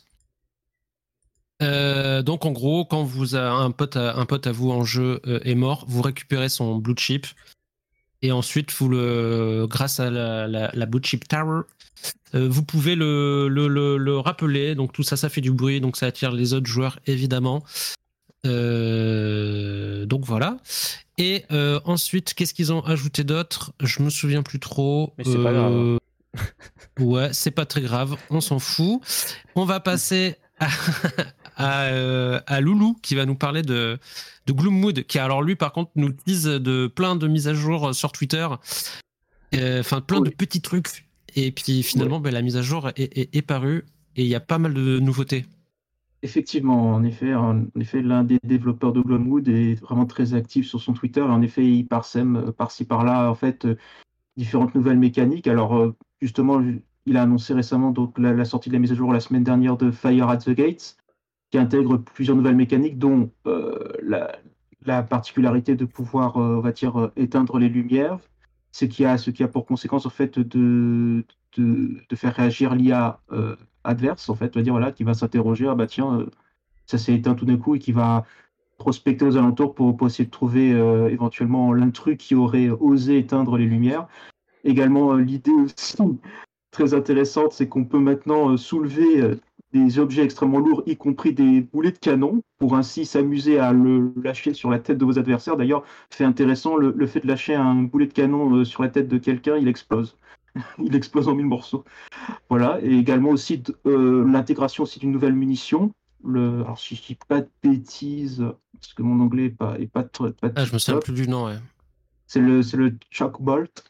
Ouais. Et en fait, c'est une munition spéciale qui, qui, vous permet un petit peu comme dans, dans, dans le jeu de Chief, il prononce bien, de pouvoir éteindre à distance avec cette munition, euh, comment dire, les, les torches, les lampes ou encore. Et tu peux tirer euh, aussi sur les ennemis, euh, pour, les étourdir ou pour, euh, ou pour les feinter. Voilà. Donc voilà. Et après, bien sûr, ça intègre une nouvelle map, enfin une nouvelle zone, on va dire, qui, qui est, qui est l'entrée fortifiée d'une ville que vous devrez prendre d'assaut. et, de devoir lutter contre son lot de gardes, et y compris le fameux canon qui peut aussi bien vous servir à vous qu'à vos ennemis. Et également, ils en ont profité, alors pour cette mise à jour, ils en ont profité pour teaser aussi les, les, les, le futur contenu qui va arriver d'ici juillet, euh, alors qui intègre l'arrivée en fait du, marchand dans le shop et également l'arrivée d'un nouvel ennemi qui est euh, une sorte de, de, chauve-souris humanoïde qui se nomme Bad, Bad Barber. Voilà. Chauve-souris humanoïde, d'accord. Euh, ok, bah en tout cas, nous on a plutôt qui fait dans l'ensemble. Enfin, Rutabaga avait, euh, avait, avait beaucoup aimé, évidemment. Euh, moi, j'avais bien aimé aussi. Je sais pas si vous y avez joué. C'est très très cool. C'est encore euh, early, quoi. Ça se développe tout doucement. ouais. Ouais, Il n'y a pas de date de sortie parce qu'ils développent ça vraiment ultra lentement. Ils sont deux, hein. deux ou trois, j'ai l'impression. Parce qu'il y a un bah, que je connaissais pas qui travaille aussi dessus. Donc. Bah, en gros, ils sont deux développeurs, quoi, surtout à bosser dessus. Je pense qu'en vrai, après, ils, ils, s'aident peut-être de d'autres personnes, etc., de temps en temps. Mais euh, donc, le développeur de Dusk euh, euh, et, et, l'autre, je me souviens ah, plus. Bah, Dylan Rogers, ça va, je, peux dire. L'autre, c'est un nom aux consonances plutôt ah. slave, donc c'est plus dur. Voilà, le slave. bref, bref, bah, c'est cool, quoi, Gloomwood. Ah, oui on, est, on est content d'avoir des nouvelles, surtout que le développement au final a l'air de se passer euh, plutôt, plutôt bien. Donc euh, tout va bien euh, dans le meilleur des, des Gloomwood. bon, tu vas nous parler. T'es sûr que tu vas nous parler de Call of Duty, Estia? Oui, parce que c'est encore Call of Duty. C'est important de Call of Duty les gens. non, c'est effectivement Call of Duty, on peut pas passer à côté quand même. C'est quand même une, un jeu incontournable est sans doute un des jeux les plus joués avec PUBG. Donc il y a eu une mise à jour de mi-saison qui est comme d'habitude avec les Call of Duty, ils donnent des patch notes longs comme le bras. Il y a plein de trucs. Euh, par exemple, il y a euh, un troisième raid pour euh, la, partie, la partie Modern Warfare 2, donc quand tu achètes le jeu. nouvelle mission d'opération, une nouvelle carte, un nouveau mode de confrontation. pour la partie Warzone, il y a des nouveaux outils, des stations de ravitaillement déployables, des kits d'entrée pour le goulag, etc. donc je suppose que ça doit rajouter un petit peu de variété dans le gameplay.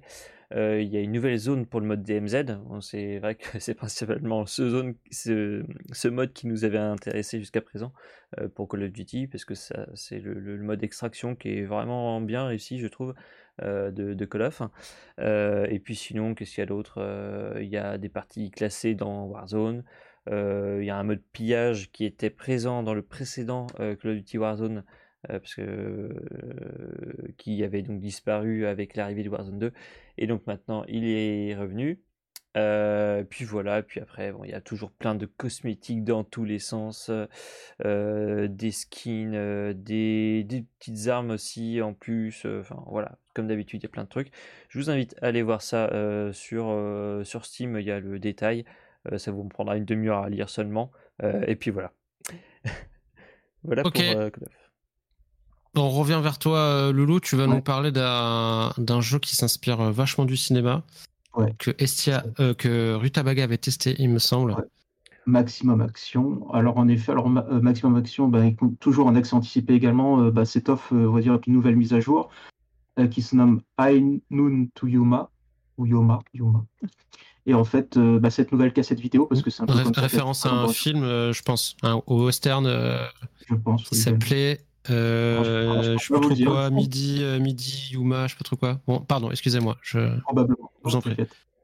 Et, et, du coup, voilà, donc euh, ça, ça, nous rajoute deux nouvelles scènes, on va dire, le Saloon et le Town. Et alors, comme d'habitude, euh, avec l'arrivée de ces deux nouvelles scènes, bah, il y aura son lot d'éléments destructibles et qui, qui, vont bientôt aussi intégrer le comment dire l'éditeur de niveau. Alors, ça rajoute une nouvelle arme, des musiques qui sont relatives à, l'univers du western. Et également, bon, ils ont, ils, ont, profité pour cette nouvelle mise à jour aussi pour euh, peaufiner, améliorer le système du replay, qui est quand même un élément assez central aussi au jeu, qui permet de, de refaire dire, les scènes iconiques euh, du joueur euh, durant, durant sa scène. Et également, ils ont intégré le classique et maintenant quasiment partout mode photo pour pouvoir comment dire immortaliser le moment le plus épique, on va dire, avec, avec différents ajouts et, filtre pour pouvoir euh, rendre ça, tout ça très beau. voilà. Et puis être la reine d'Instagram. Ouais, en tout cas, ça a l'air plus dynamique que ce dont. Enfin, pas plus dynamique, mais euh, là, les décors euh, vraiment destructibles, un peu ouverts et tout, ça me fait plus kiffer que le dernier truc que j'avais testé qui était en intérieur, etc. Ouais. Qui était un peu redondant, quoi, qui était pas qui était pas si fou. Euh, ok, merci Loulou. Euh, et on va terminer ce point mise à jour très très rapidement avec euh, juste un mot sur Let Lose, que vous savez qu'on adore à la rédaction. Donc le, le, jeu de, le jeu à 50 contre le jeu de guerre. Ouais. Comment résumer? J'aurais dû demander à ChatGPT de me faire un résumé de Let Lose. Euh, Let Lose, le jeu en 50 contre 50 sur des grandes maps, plutôt, plutôt axé simulation, qu'on avait adoré à la rédac. Et c'est vrai que ça fait un petit moment qu'il y a, je déteste cette expression, mais je serais ravi de l'employer, il y a une petite musique depuis quelque temps euh, qui revient assez souvent, c'est que euh, Elliot Lose euh, souffre des mêmes défauts depuis sa sortie.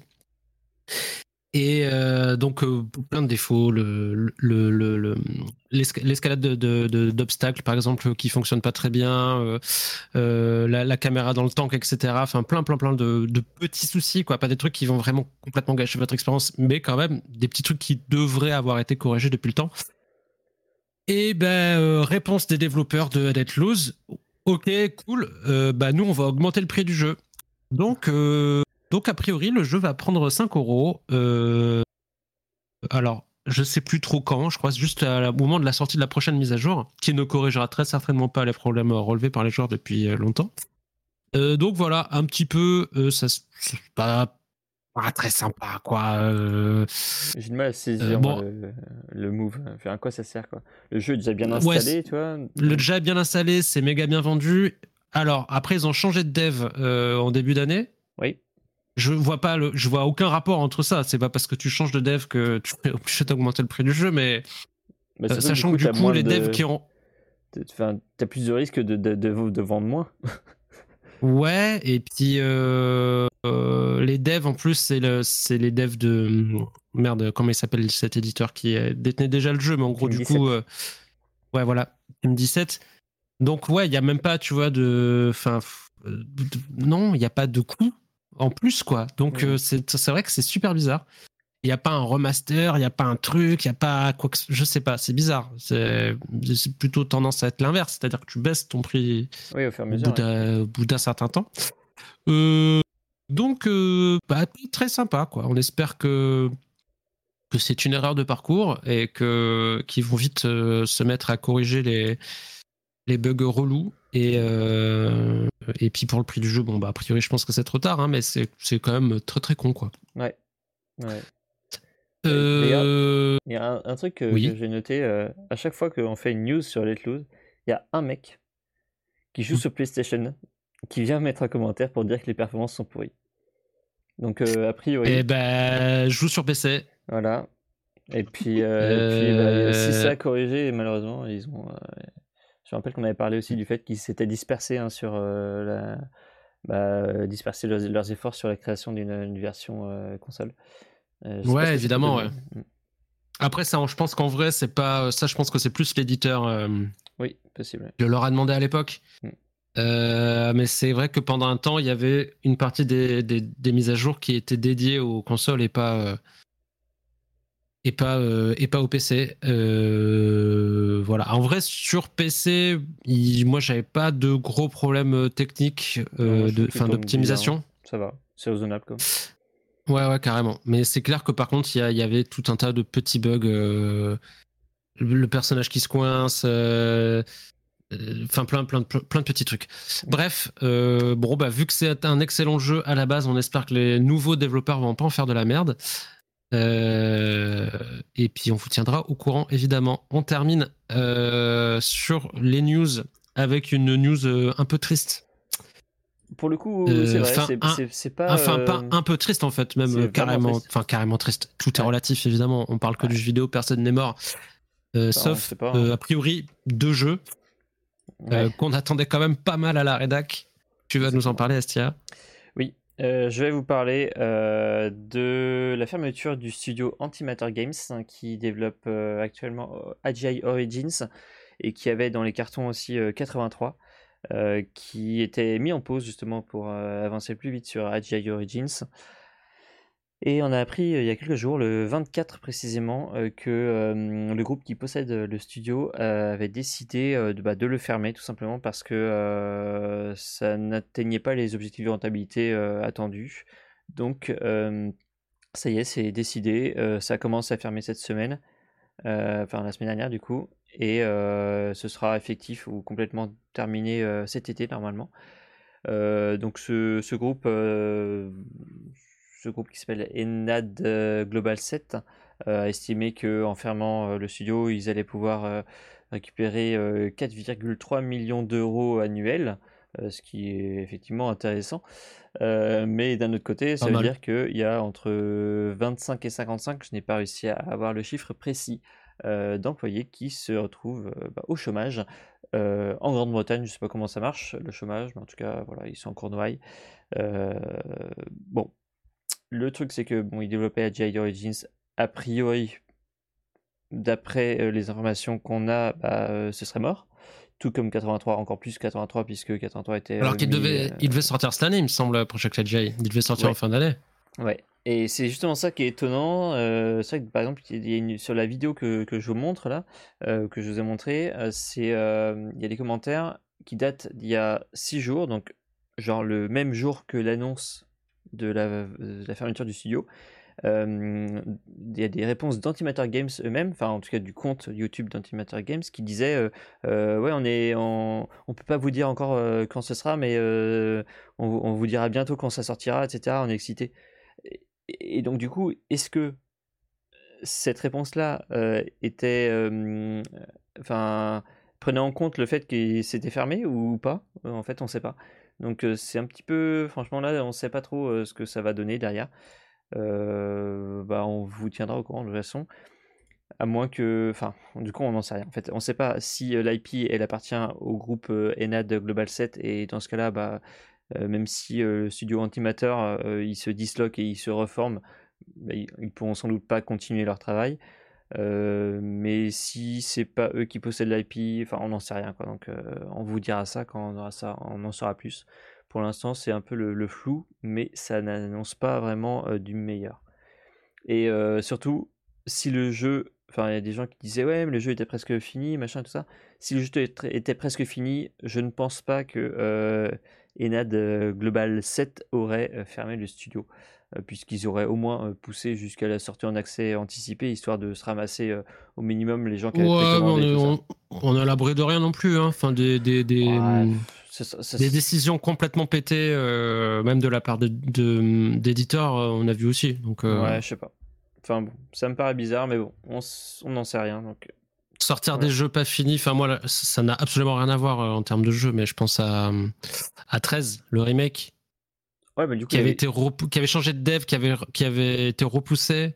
Et mhm. puis finalement, un an après, ils ont fait une espèce de ressortie, mais ben non, ça ne servait plus à rien, quoi. Mhm. J'étais tellement nul à chier, quoi. Euh, du coup, là, donc tu vois des décisions. Là, c'est dans l'autre sens, mais euh, peut-être que, ouais, je sais pas, ils vont confier, tu vois, la fin du dev à un autre studio juste pour peaufiner, parce qu'effectivement, peut-être que Project Agile était déjà terminé à, à 90%, et puis euh, il reste quelques trucs à faire, et puis mais bon, bref.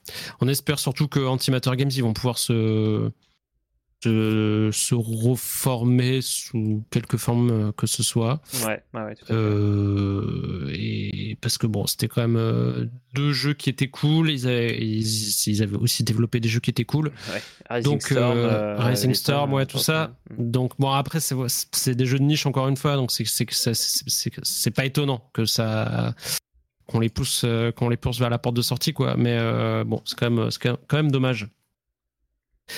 Euh, bon ben voilà. Donc tout ça une petite heure et demie à passer sur les news des FPS et avant de, avant de passer au test qu'on a réalisé ces dernières semaines et de faire un petit récap aussi du Stunfest auquel est, est allé Estia, on vous propose un petit quiz. Alors, je sais pas si, si Estia a, prévu un générique ou pas. Ah yes, putain, magnifique. T'as as parlé sur le quiz, enfin sur le jingle, mais bon, c'est pas grave. Mais ouais, mais je savais pas, on en a pas parlé avant. magnifique ce générique. Euh, merci, merci Rutabaga. Euh, donc pour ce quiz, on va vous proposer des descriptions euh, de de FPS, évidemment, puisqu'on est sur Naufrag. Des descriptions de quelques mots de FPS en gros, le concept, euh, on avait méga la flemme, on s'y est pris super au dernier, au dernier moment. Donc, c'était la galère de trouver une idée de quiz. Du coup, on a demandé à notre fidèle ami ChatGPT de nous résumer le concept euh, de jeu en une dizaine de mots. Vous allez voir, il y, a, des, c'est assez facile. Donc, je pense qu'il va, surtout falloir être, euh, être rapide. Qu'est-ce qui note les points? Ah oui, c'est vrai que d'habitude c'est Xan. Mon dieu, on peut pas faire le quiz, il manque, euh, il manque Xan. Désolé. Du coup, c'est euh, Zephyr qui notera, c'est ça? Attends, excuse-moi, j'étais en train de changer de casque. Tu disais, pardon? Euh, je disais que tu étais viré, qu'on allait se passer de toi et que tu pourras passer au, au 7 étage récupérer ton chèque. Exactement. non, je, te demandais si tu pouvais compter les points de, ah, du quiz que nous allions réaliser. Puisque d'habitude c'est Xan, mais Xan euh, n'est pas là. Alors, euh... la, la, première personne qui répond euh, en ouais, gros, la, voilà. Voilà, c'est le principe du, du, du, quiz. Donc, première, euh, attends, attends, première description. les gens veulent savoir ce qu'ils gagnent. Ah. Attends, les gens veulent. Mais ils gagnent le produit de leur choix. C'est Belzaran qui va gagner en plus. Donc Belzaran peut nous dire ce qu'il va gagner. Euh, le produit de leur choix sur la boutique euh, Naufrag, euh, dont je vais vous mettre le lien d'ici quelques secondes. Donc une boutique magnifique sur laquelle se trouvent des sweats, des t-shirts, des casquettes, mais aussi des bavoirs, des combinaisons pour bébé, euh, des tasses, etc., etc. Un mug. Gotha veut un mug. Eh ben écoute, Gotha, tu sais ce qu'il te reste à faire. Gotax, c'est répondre le plus vite possible aux descriptions. Et on commence avec un jeu dont le principe est fuite tactique d'une zone de guerre avec butin et survie.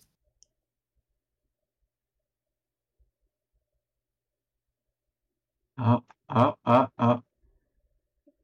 Ouais. Euh, f- bah, Ah, le- faudra le nom complet parce que euh, c'est- bon, le nom complet, évidemment, quoi. Ah ouais. Bande de flemmards.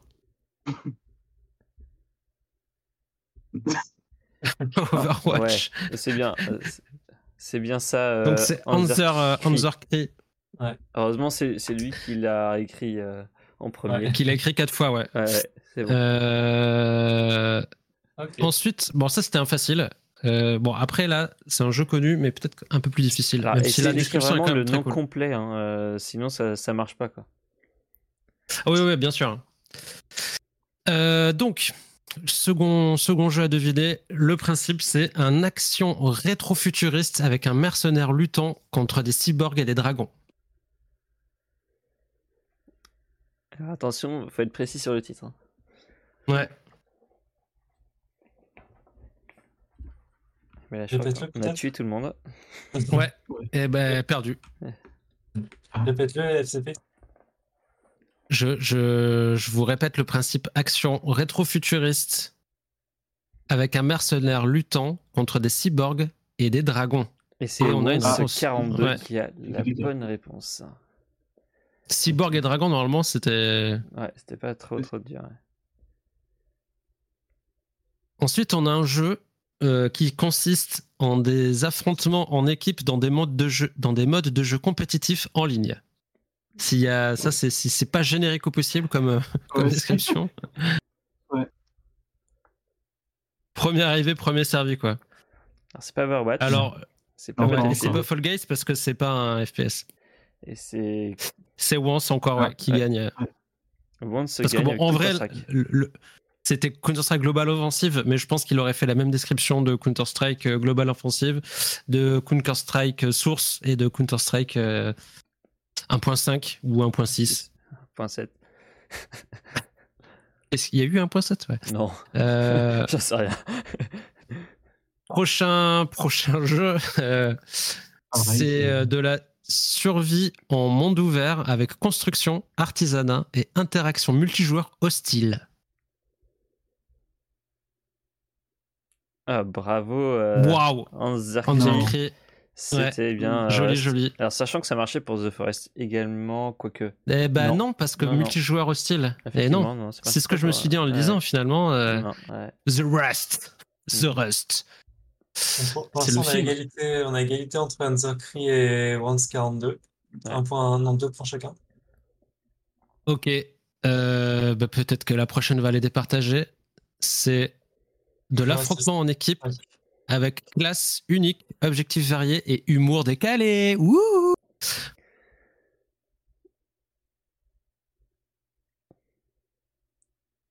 Merde, je suis sur Naufrag. j'ai- Ah, ah ouais, mais ouais. C'est Ah. c'est- le doux, euh, le doux qui, qui, mar- qui gagne. Parce que c'était. C'est le double, 2. ouais, parce que Bah, mais je pense que c'est pas le B dans l'humour décalé dans le premier, peut-être un peu moins quand même. Bah, mais c'était le 2, ouais. C'est pas comme ça que ça s'écrit le doux Si, c'est ça. Le, Je le sais doux- pas. Le doux, ça se prononce, on prononce pas le, le B et le S. Enfin, ça s'écrit euh, comme ça en Pardon, tout cas. pardon. Je... Alors, je sais pas, dis-nous, Excusez-moi, le, maître, le- euh, doux, si. euh, Ah bah non, c'est pas D-O-U, c'est D-O-O-B. Je sais pas comment on dit Ouais. mon truc. C'est le Doobs, Ah, donc c'est j'avais vraiment très dommage. Ouais, c'est vraiment très dommage. eh bien, un point pour toi. Euh, on continue avec. Attention. Ah, tu peux enlever. euh, Faut pas Ouais. cliquer là, sinon. je, vois, je vois pas la description. euh, Zephyr, tu. Tu. Tu as mis ta. Voilà. T'as mis ta souris dessus. Pardon. Les, les aléas du direct.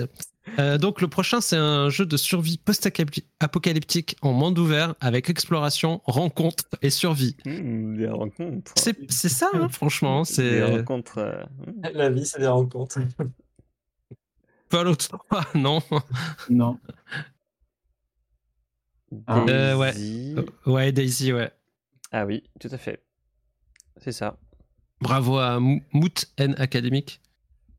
C'est des pseudos que j'ai pas l'habitude de voir, mais Non. je fais plus trop les émissions.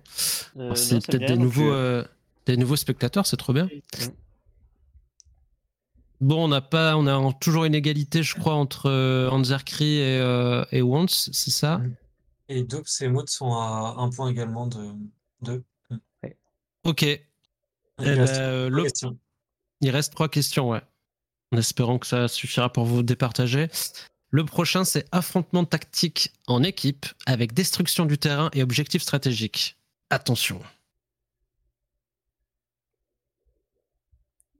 Ah, c'est pas Battlefield. Non. C'est Rainbow Six Siege, tout à fait. Ouais. Ouais, encore Ah, un, un ouais. ex là. On a trois ex là. Ouais. Euh, bah, vous avez encore deux questions pour vous départager. Sinon, il va falloir que j'ouvre euh, j'ouvre l'onglet euh, chat GPT pour me préparer. euh, que vous vous prépariez à, à meubler, les gars, pendant que je, je fasse Voilà, une autre question au cas où. ira, t'inquiète. On sait pas, hein. attendez, c'est déjà arrivé. Et la dernière fois, j'avais j'avais demandé quoi? Euh, De géné- générer une image de Team Fortress 2. Il m'avait généré des mecs avec des chapeaux. Ouais. C'était C'était parfait. c'était assez exceptionnel. Euh, le prochain, il s'agit de résolution de puzzles complexes dans un monde philosophique et mystérieux. Hmm. Eh, c'est pas Portal 2. Hmm. Non. Ah ouais. Eh Non. Ah, c'est pas The presque. Et on est pas loin. ouais. on en a parlé tout à l'heure. Et bravo, Yes, Allez, Wanzi. qui prend la Ah, tête. prend la tête, ouais. Ah, c'est- Euh, Euh, Stanley Parable, c'est euh, c'est c'est pas un jeu de puzzle. ah, il y a Non, du tout. ah, un peu Non. Non, Bah, pas vraiment, non. labyrinthe, quoi, mais. Oh, pas bah non, même pas. Tu peux jamais te perdre.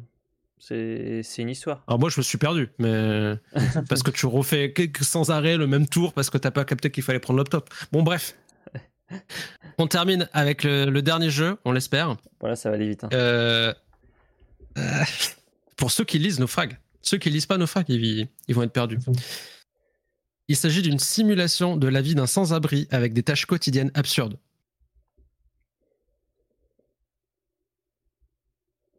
Et là, C'est récent. là il hein. faut lire. euh, Ah, et c'est bravo, bravo, qui bravo, creuse l'écart. qui, qui creuse l'écart, exactement. ouais, qui gagne, tout à fait. Bravo à toi. C'est Bum. Simulator. Je lis le. Je lis Je le suis le bravo, bravo à toi. Euh, bon, bah, tu viendras, euh, comme d'hab, tu viens nous voir euh, euh, en MP sur Discord ou, ou sur le forum euh, pour euh, nous dire ce qui te ferait plaisir sur la boutique. Et on t'enverra ça avec plaisir. Euh, bon, bah, j'espère que vous êtes bien amusés parce que là, ça va être le sérieux. Ça va être Le- chiant. le- ce que- ça va être ce que vous attendez euh, de, de nous, quoi, le, le- le talent, la déontologie extrême, le, le- le sens critique, euh, les tests et previews. Et on commence avec euh, Estia qui va nous parler de Firmament. FCP, attends une seconde. Euh, Wanzi42 demande si ça marche au Canada. Je suppose l'envoi de la marchandise.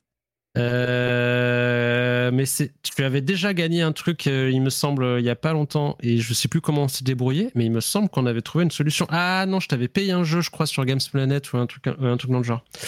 On, on voit ça, euh, on voit ça, on voit ça plus tard dans les MP. Voilà.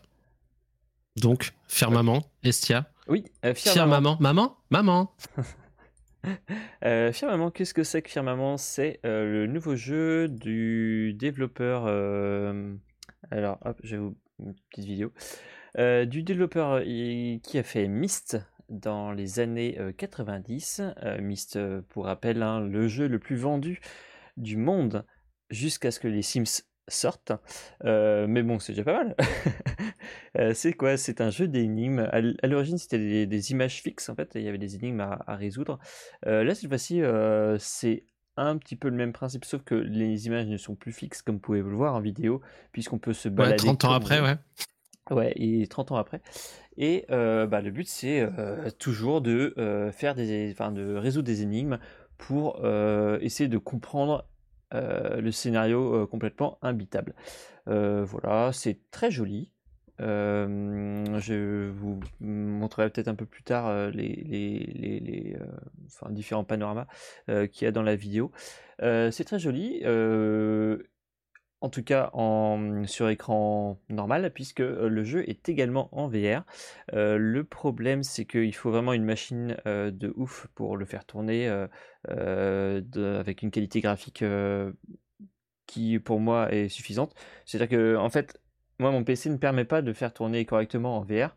ce qui fait que bah, c'est vraiment dommage, parce que le jeu est vraiment chouette, vraiment très joli.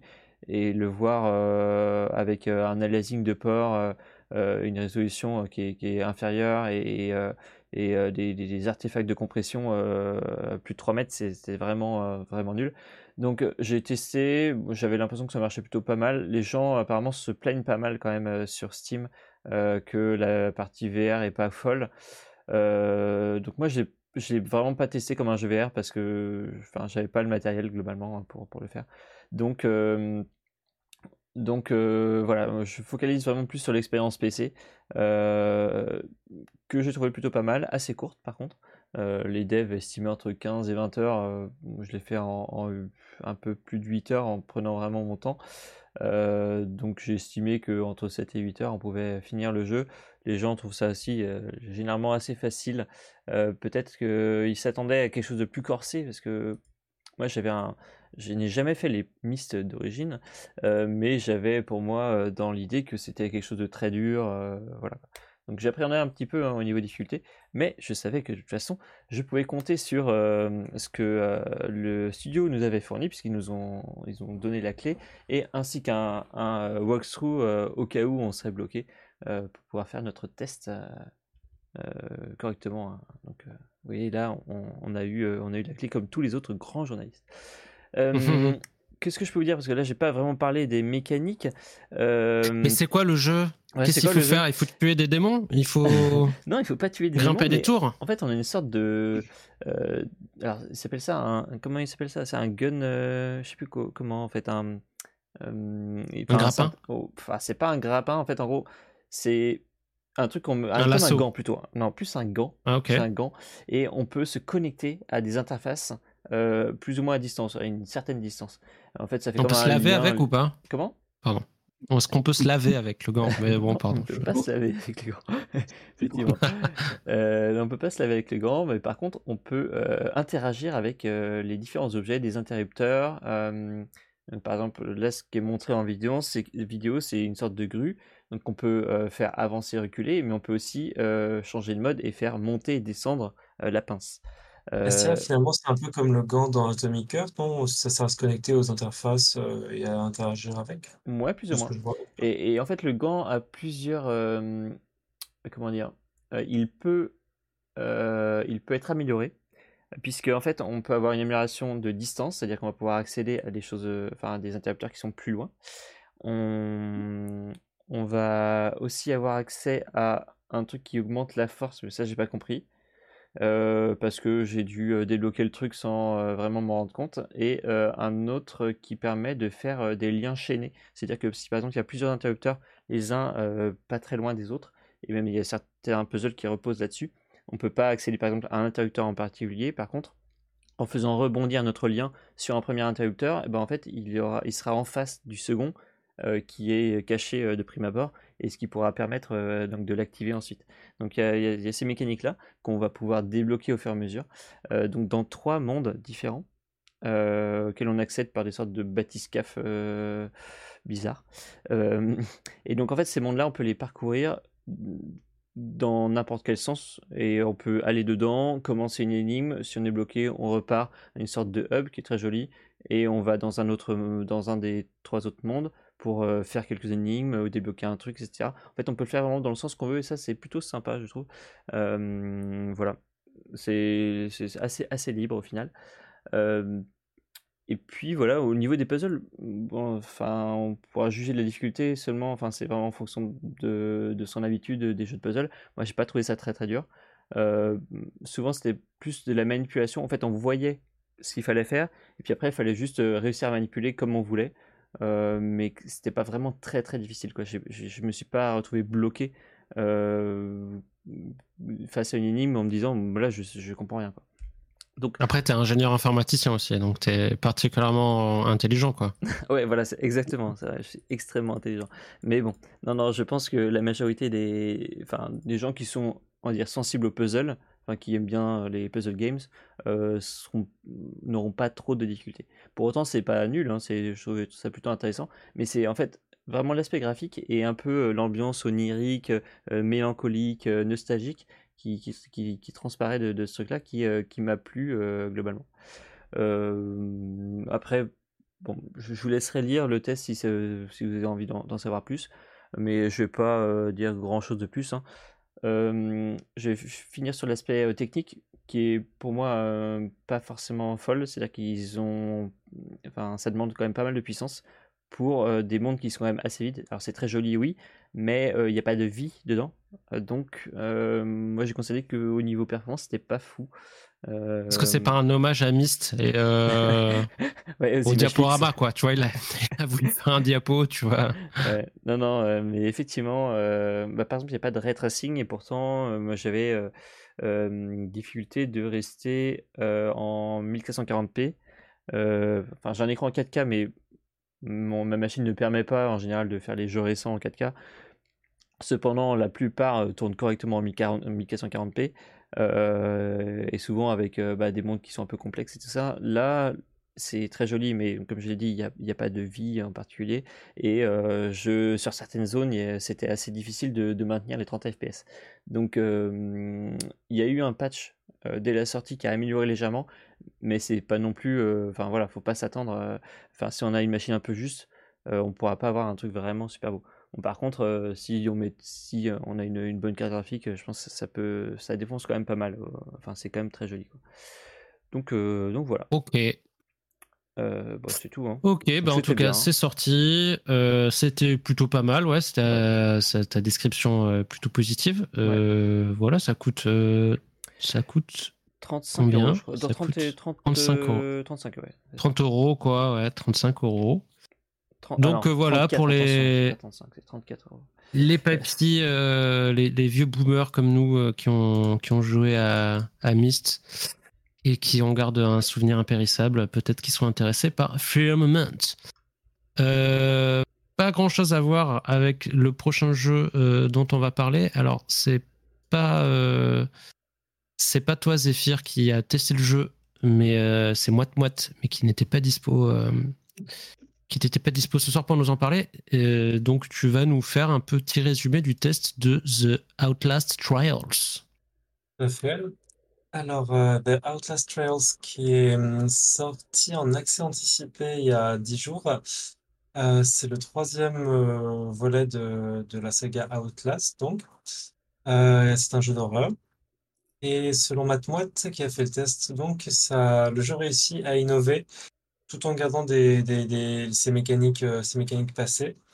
Euh, surtout du. Vraiment, oui, je peux m'arrêter là. Euh, alors, attends, voir. C'est un jeu qu'on peut jouer en, équipe de, de, 1, de 1 à 4 joueurs, ce qui change radicalement la donne de ce que j'ai lu sur le test de Matmoite. Si on joue solo, euh, c'est vraiment, c'est vraiment effrayant en fait de parcourir ces, euh, ces diverses euh, chambres de torture. En fait, chaque niveau, chaque pièce est, une, est un tableau de, est une sorte de tableau où, on voit des gens torturés, où on doit peut-être d'ailleurs en torturer certains, ou du moins achever ou achever leur décomposer leurs cadavres, etc. Un truc comme ça. ouais, récupérer des clés à l'intérieur des corps. ouais, voilà, ce genre de, de Un peu comme Evil. Quoi. Pardon? Un peu, un peu comme? Non, je dis euh, la scène où en fait on, récupère dans le cadavre euh, des fois des clés, c'est aussi, ça fait partie aussi de l'une des scènes de Resident Evil, je crois. Dans le set, effectivement, et ça a été repris récemment dans Rewind or Die d'ailleurs, enfin, qui est, un jeu hommage à Resident Evil, mais tout à fait, oui. Mais sauf que là, là où dans Resident Evil, il y a des puzzles sadiques mais, euh, et gore, mais là, c'est là c'est en termes de, quantité, j'ai envie de dire, là on est x10, je pense. Ouais, j'imagine bien, ouais. Ouais, vu que c'est c'est un peu du du comment appeler ça? Du gore porn quoi, Outlast Ouais. Royale, je pense. Bah, déjà, mmh. Tu as dit pardon? vas-y, vas-y. et donc Matmois, il dit que à 4, c'est, enfin à plusieurs, c'est vraiment, c'est comment dire, c'était une bonne expérience. C'est la différence que, enfin c'est classique, mais quand on joue solo, on a vraiment plus, on a vraiment un peu plus peur pour sa vie, quoi. mais c'est classique, en fait, dès que tu vois des, potes se balader dans les couloirs, t'as, t'as tout de suite moins peur, quoi. Euh, même si vous êtes poursuivi par des, des tueurs sanguinaires qui, et vous, bien sûr, le principe de Outlast, c'est ce qu'on adore, c'est qu'on peut pas se défendre. Donc, on, peut, on peut les ralentir à la rigueur, les tueurs qui nous poursuivent, mais pas, on peut même pas leur donner de, de, de coups de poing. Euh, c'est le principe, euh, tout en résolvant donc des puzzles pour débloquer les portes et sortir de, la salle où on est enfermé. Euh, qu'est-ce que je voulais ajouter? Mmh, ah oui, quelque chose que, qui, est à la fois anecdotique et qui est une bonne trouvaille, mais que Matmot a souligné dans son test, c'est que parfois les méchants, enfin, les méchants, ils ont un nom au-dessus de leur tête et nos coéquipiers aussi. En fait, si par exemple le coéquipier s'appelle, notre coéquipier, notre pote s'appelle Mickey Mouse, le méchant, il y aura peut-être marqué Mickey Mouse ou un truc comme ça. Euh, c'est-à-dire qu'on peut, on peut se tromper et penser qu'un méchant, c'est notre pote. Et Jean Matmotte, par exemple, il y a son coéquipier qui lui mettait des coups de couteau et il lui hurlait dans le micro, mais qu'est-ce que tu fous? Alors qu'en fait, c'était le méchant, mais ils ont interverti quelques lettres. Et ça peut faire quelques surprises. Ouais, ça l'a bien fait marrer lui et ses potes, apparemment. Donc ça, c'est une bonne idée, je trouve. Euh, donc voilà, qu'est-ce qu'il dit d'autre?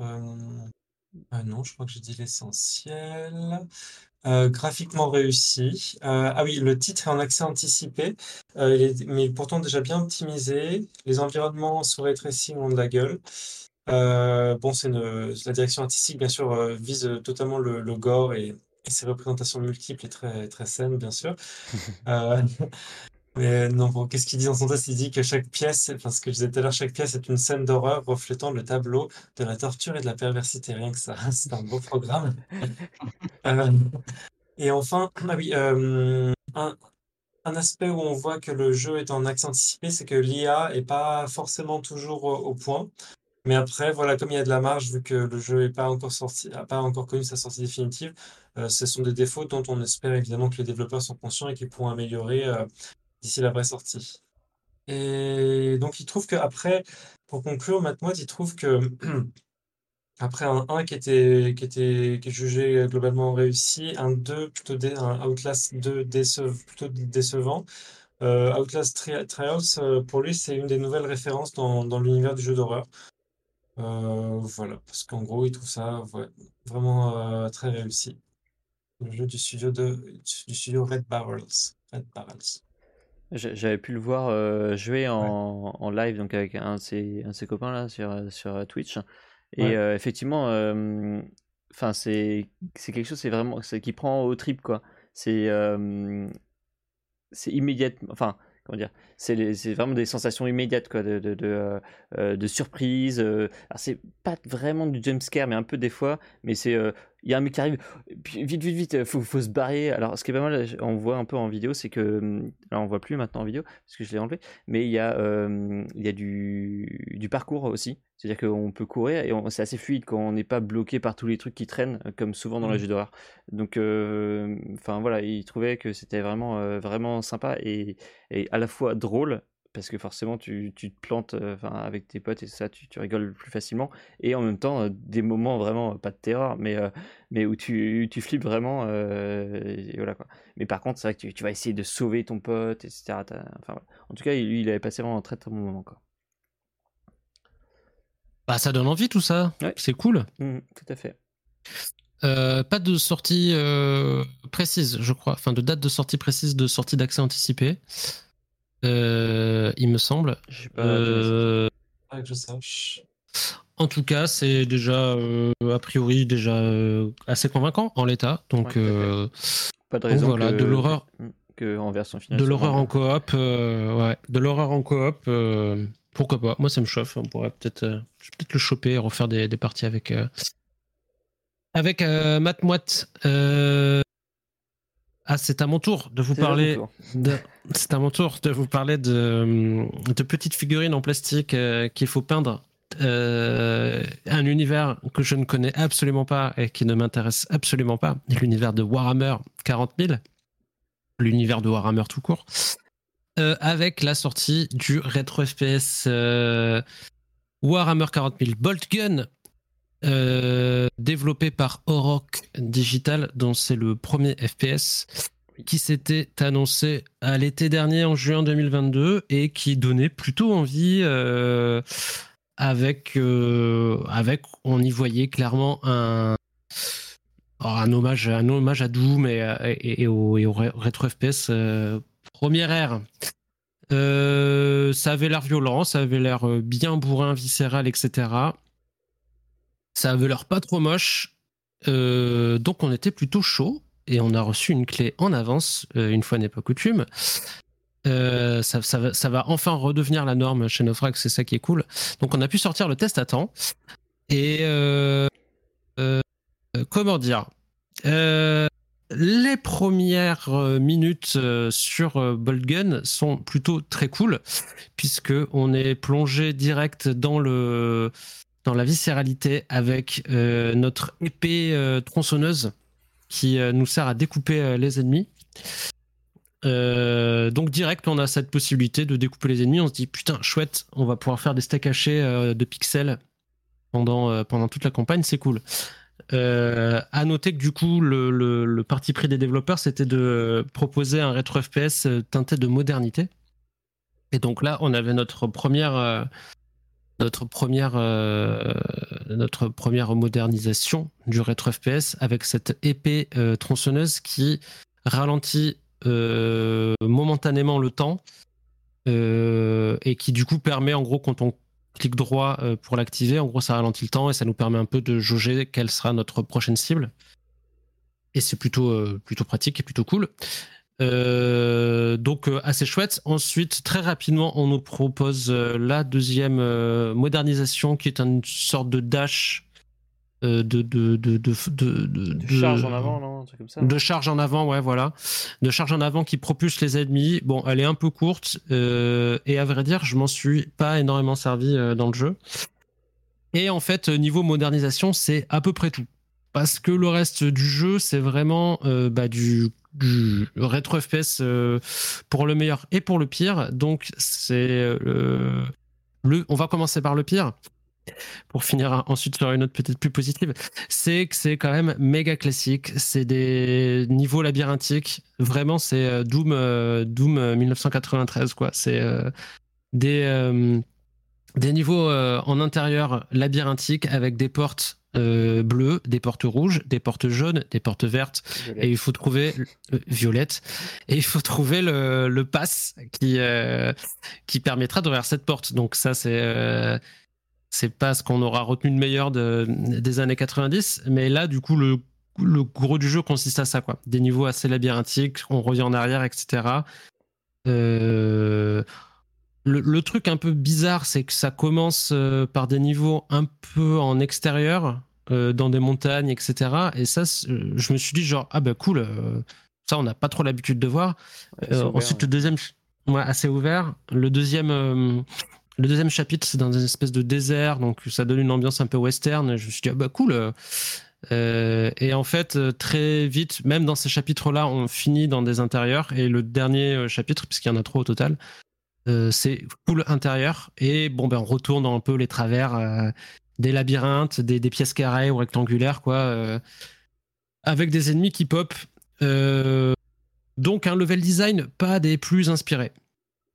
Premier point négatif, on va dire. Le deuxième point qui m'a un peu paru bizarre au tout début, c'est la, difficulté où les, ennemis qu'on rencontre le plus souvent, quoi, sont ultra simples à, défoncer, enfin en littéralement une balle, euh, un mort. Euh, donc en difficulté euh, difficile, enfin troisième niveau de difficulté sur 4. Donc je me suis dit bah c'est nul quoi, c'est trop facile. Et donc tu avances dans les niveaux en tirant sur les gars qui des fois en plus te calculent pas, il y a des petits bugs d'IA où les ennemis des fois te te tirent pas dessus que tu leur tires pas dessus. Et il y a aussi un autre alors je sais pas si c'est un bug ou si c'est une feature mais euh, il y a aussi un espèce de truc bizarre où des fois quand tu tires sur tant que tu tires sur les ennemis, ils ne te tirent plus dessus. Comme s'ils sont stun quoi. Comme s'ils étaient stun, mais du coup à l'infini quoi. Enfin tant que tu vides pas ton chargeur et que tu recharges, bah eux ils te tirent pas dessus. Donc c'est ultra Enfin, ça, ça facilite énormément le l'expérience. Et euh, ça, c'est ce que je suis au début. Puis, il y a eu la première purge. Et les purges, en gros, c'est euh, à certains moments dans le jeu, de manière scriptée, euh, toutes les portes du niveau dans lequel tu es, enfin, de l'arène dans laquelle tu es se referment. Et tu et as des, des plein d'ennemis qui pop. Il faut éliminer tous les ennemis pour que les portes se réouvrent et que tu puisses continuer à progresser. Et là, par contre, le niveau de difficulté, il augmente drastiquement. Alors, au fur et à mesure qu'on s'approprie un peu plus le jeu, etc., ça se calme un peu sur la fin, mais le premier chapitre, c'est violent, quoi. C'est-à-dire qu'on était en mode balade. On est en mode balade euh, où on avance tout droit et on one-shot tous les ennemis, et puis là, bam, d'un coup, on se retrouve avec 20, 30, 40 ennemis qui nous, qui nous spamment, qui nous tombent tous dessus. Euh, ça fait bizarre. Et là, euh, troisième et dernier gros problème, c'est le. J'ai trouvé, mais là, je pense que c'est plus sujet à. C'est plus euh, subjectif. C'est la. Ils, se sont aussi inspirés des, des, des rétro FPS, notamment de Doom ou de Quake, dans la répartition des bonus. Donc, tu as des trucs, invincibilité, euh, euh, gros bonus d'armure, etc., munitions illimitées, tout ça, tout ça, qui sont répartis un peu dans les niveaux. mais ils sont des fois vraiment très bien cachés alors euh, pourquoi pas, mais euh, là c'est un jeu solo. Donc t'as pas ce truc à la Quake où il faut apprendre à connaître la map par cœur pour vaincre tes adversaires qui sont contrôlés par des joueurs. Tu vas pas refaire 15 fois la partie de la même carte euh, dans, dans Warhammer 40 000 botgun. Tu vas faire la campagne solo une fois ou deux. Mais le, le, principe du jeu repose pas sur apprendre la map. Enfin, en tout cas, moi je l'ai pas ressenti comme ça. Et du coup, tu as ce côté-là où des fois, bah, tu t'en sors comme tu peux pour défoncer des vagues d'ennemis euh, pendant les purges, etc. Et puis à la fin, tu dis Ah putain, il y avait un truc d'invincibilité ici, ça m'aurait bien servi parce que j'en ai quand même bien chié, quoi. Donc, à la fois, je comprends le concept de. Bah, qui est aussi dans Doom, hein, ce côté où tu as des petits bonus cachés, etc. Mais ils étaient peut-être euh, cachés de manière euh, moins, moins subtile pas vraiment caché peut-être, certains diront. Euh, et tu avais moins ce côté frustrant où tu découvrais après 15 minutes de, quasi rage kit quoi. Ah merde, il y a un truc qui aurait pu me servir et bien me faciliter la tâche. J'ai fait le tour des défauts parce que là, ça donne un peu une expérience négative euh, du jeu, mais en vrai, j'ai quand même vraiment kiffé euh, le jeu qui, niveau sensation, est super cool. On se déplace euh, super rapidement, enfin assez rapidement. On saute, on saute haut, on saute, on, vise, on se déplace en sautant. On peut s'accrocher aussi au bord. On peut s'accrocher au rebord, etc. Donc vraiment, niveau déplacement, t'es es en possession de tous tes moyens et ça, c'est vraiment super cool. Bon, je sais, moi je connais rien au lore euh, de Warhammer. J'imagine qu'il y en a certains qui diront Mais attends, tu joues un espèce de. de, je sais pas quoi d'ailleurs, de mercenaires en armure, etc., euh, qui arrive à se déplacer hyper rapidement. On s'en fiche. C'est pas grave. Les déplacements là, ils sont méga cool. Euh, et les armes aussi sont. Alors, c'est du grand classique, hein, c'est le. Le ball gun, c'est censé être des munitions explosives. Bon, c'est en gros, c'est juste un fusil d'assaut. Après, on a. Les bonhommes explosent quand même. oui, oui, Ceux de base. Et euh, après, tu as le shotgun, euh, le, la, mitrailleuse, euh, un, un, un, simili plasma gun, etc. et elles ont tout un feeling vraiment super cool. Ouais, et, en, et en plus, à la fois à cause de la gestion des munitions ou aussi des ennemis qui réagissent plus ou moins bien à certaines, certaines armes, bah, du coup, tu alternes. C'est c'est un jeu où j'ai dû voilà, très régulièrement changer d'arme. Il y a plein de jeux qui se revendiquent ça et en fait, au final, tu te rends compte qu'avec euh, telle ou telle arme, tu peux complètement terminer le jeu sans jamais changer. Là, non, vraiment, tu, tu changes régulièrement. Alors après, il y a un truc que j'ai quand même pas méga bien saisi. Euh, les développeurs ont décrit que certains ennemis étaient euh, plus sensibles à certaines armes, mais pas en fonction du type d'arme que c'est, mais en fonction du niveau des armes. Alors qu'il n'y a pas vraiment d'upgrade des armes. Enfin, alors, je sais pas si là dans la vidéo vous voyez en haut à en, haut du. Alors, en bas à droite pour le niveau de l'arme et en haut à côté de la barre de vie de l'ennemi, il y a un chiffre et ah, donc il euh, faut que le niveau de l'arme soit plus élevé que le niveau de l'ennemi. Ça c'est un peu pété, j'ai trouvé. Euh, et en vrai, tu te contentes surtout de prendre l'arme que tu considères être la plus efficace euh, bah, à la situation. Ouais, en fait, moi j'avais l'impression que ouais, il y avait des ennemis qui étaient plus durs à buter, du coup je prenais l'arme, enfin par exemple le, le, sort de mitrailleuse lourde là, euh, bah forcément c'est plus efficace quoi. Mais, et du coup, tu gaspilles tes balles quand tu utilises sur des, sur des trucs faibles. donc du coup, vaut mieux reprendre oui, le, oui. Ball, ball, oui, non, mais ça, c'est des trucs assez classiques. Et du coup, dans la description des développeurs, tu avais l'impression qu'il y avait plus de plus quelque chose comme dans Doom euh, Eternal par exemple. Et en fait, c'est plus quelque chose comme dans Doom, euh, enfin Doom Eternal ou Doom 2016.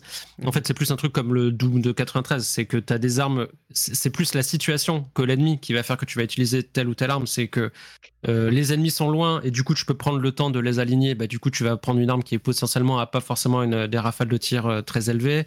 et inversement, ils sont tout autour de toi, bah, tu vas prendre une arme qui fait beaucoup de dégâts, même si tu vas mettre du temps à la recharger. Du grand classique aussi, quoi, mais euh, c'est plus la communication des développeurs, moi, qui m'ont un peu embrouillé là-dessus. Euh, bref, tout ça pour dire qu'au final, euh, Warhammer 40 000 Bolgun, c'est pas le jeu de l'année, c'est pas le meilleur rétro FPS auquel jouer, mais c'est quand même dans le haut du panier des rétro FPS et dans le plutôt haut du panier aussi des FPS sortis jusqu'à maintenant. C'est mm. cool, c'est violent. Ça aurait mérité d'être peaufiné sur, sur quand même quelques trucs. ça peut être corrigé par quelques patchs, mais bon, ça, ça va pas non plus euh, totalement euh, fondamentalement changer l'expérience. voilà, ça tourne bien, c'est ça dure une douzaine d'heures qu'en gros, au final, il y a une certaine rejouabilité parce que comme je l'ai dit, bah il y a les il y a des secrets à découvrir, donc après vous pouvez vous pouvez avoir l'envie de d'améliorer votre score entre guillemets euh, parce que comme dans, Doom as, ton score il est basé sur le temps que tu as mis et sur le nombre d'ennemis que tu as éliminé ou pas et le nombre de secrets que tu as découvert ou pas donc euh, si tu es friand du, euh, du 100% bah, tu vas vouloir reprendre tel niveau pour essayer de trouver tous les ennemis, de trouver tous les secrets, etc. Et en vrai, vu que c'est des, niveaux qui sont assez courts, enfin, je sais pas, une vingtaine de minutes, une demi-heure, quoi, tu, peux te les refaire assez facilement. Donc, un peu de rejouabilité. Euh, c'est 20 balles. Pour, euh, pour 12-15 heures, c'est, c'est, cool. Et, euh, et du coup, j'ai passé, perso, un plutôt bon moment sur ce petit rétro FPS de, de, de, de, de, de, de, de Rock, Digital. Rock Digital, ouais. Et édité non, et je venais de dire, Ouais, Focus Entertainment. Non, je venais de vérifier qu'il y a toujours le code promo Gunplay si jamais vous voulez le choper chez Games Planet. Ah, vous fait le jeu à 17 balles. 1er juin, je crois. Ouais, donc euh, dépêchez-vous. Si ça vous intéresse. Gunplay. Et, euh, et je vous mets le lien Games.net aussi dans le chat. Voilà pour, euh, pour Warhammer. Ouais. et on va. un petit point sur ce que tu as dit, ça m'a intéressé. Le, euh, comment dire? Moi, j'ai pas du tout aimé la mécanique de Doom Eternal où, euh, selon le type d'ennemi que tu as, tu es obligé de prendre les flingues que t'aimes pas, quoi, gros, ou de changer de flingue par rapport à l'ennemi. J'ai beaucoup aimé quand tu as parlé de justement de que la situation inverse qu'on rencontre, en fait, plus souvent, c'est lié à la situation, euh, comment les ennemis t'encerclent, quelles sont leurs propriétés, bien sûr, mais qui t'obligent pas à utiliser le flingue à plasma si tu l'aimes pas ou quoi. Je sais pas ce que vous en pensez, mais moi, Doom Eternal, je sais que Ritabaga avait beaucoup, euh, avait beaucoup aimé, mais moi, ça m'a vraiment. Euh, c'est une mécanique qui me fait débander direct, quoi, quand tu es obligé d'utiliser des flingues selon le type d'ennemi. Bah, euh, en fait, il faut que les flingues donnent envie. Tu as mis le doigt sur le truc, c'est que c'est clair que si on te force à utiliser des flingues que t'as pas envie d'utiliser, bah, c'est que c'est nul. Mmh. Dans Doom Eternal, tous les flingues sont cool, et moi, je trouvais que ça fonctionnait aussi euh, dans, dans Doom Eternal. Après, c'est une question de point de vue, hein, mais. Ouais, moi, c'était pas. Ouais, moi, c'est Doom, Doom Eternal, non, ça m'a beaucoup déçu pour ça, mais après, c'est les goûts et les couleurs, effectivement. Euh, là, globalement, c'est moins, c'est moins euh, ça, justement. Ah, c'est carrément pas du tout ça. Ouais. Oui, contrairement à ce qu'avaient dit les développeurs, si j'ai bien compris, ouais.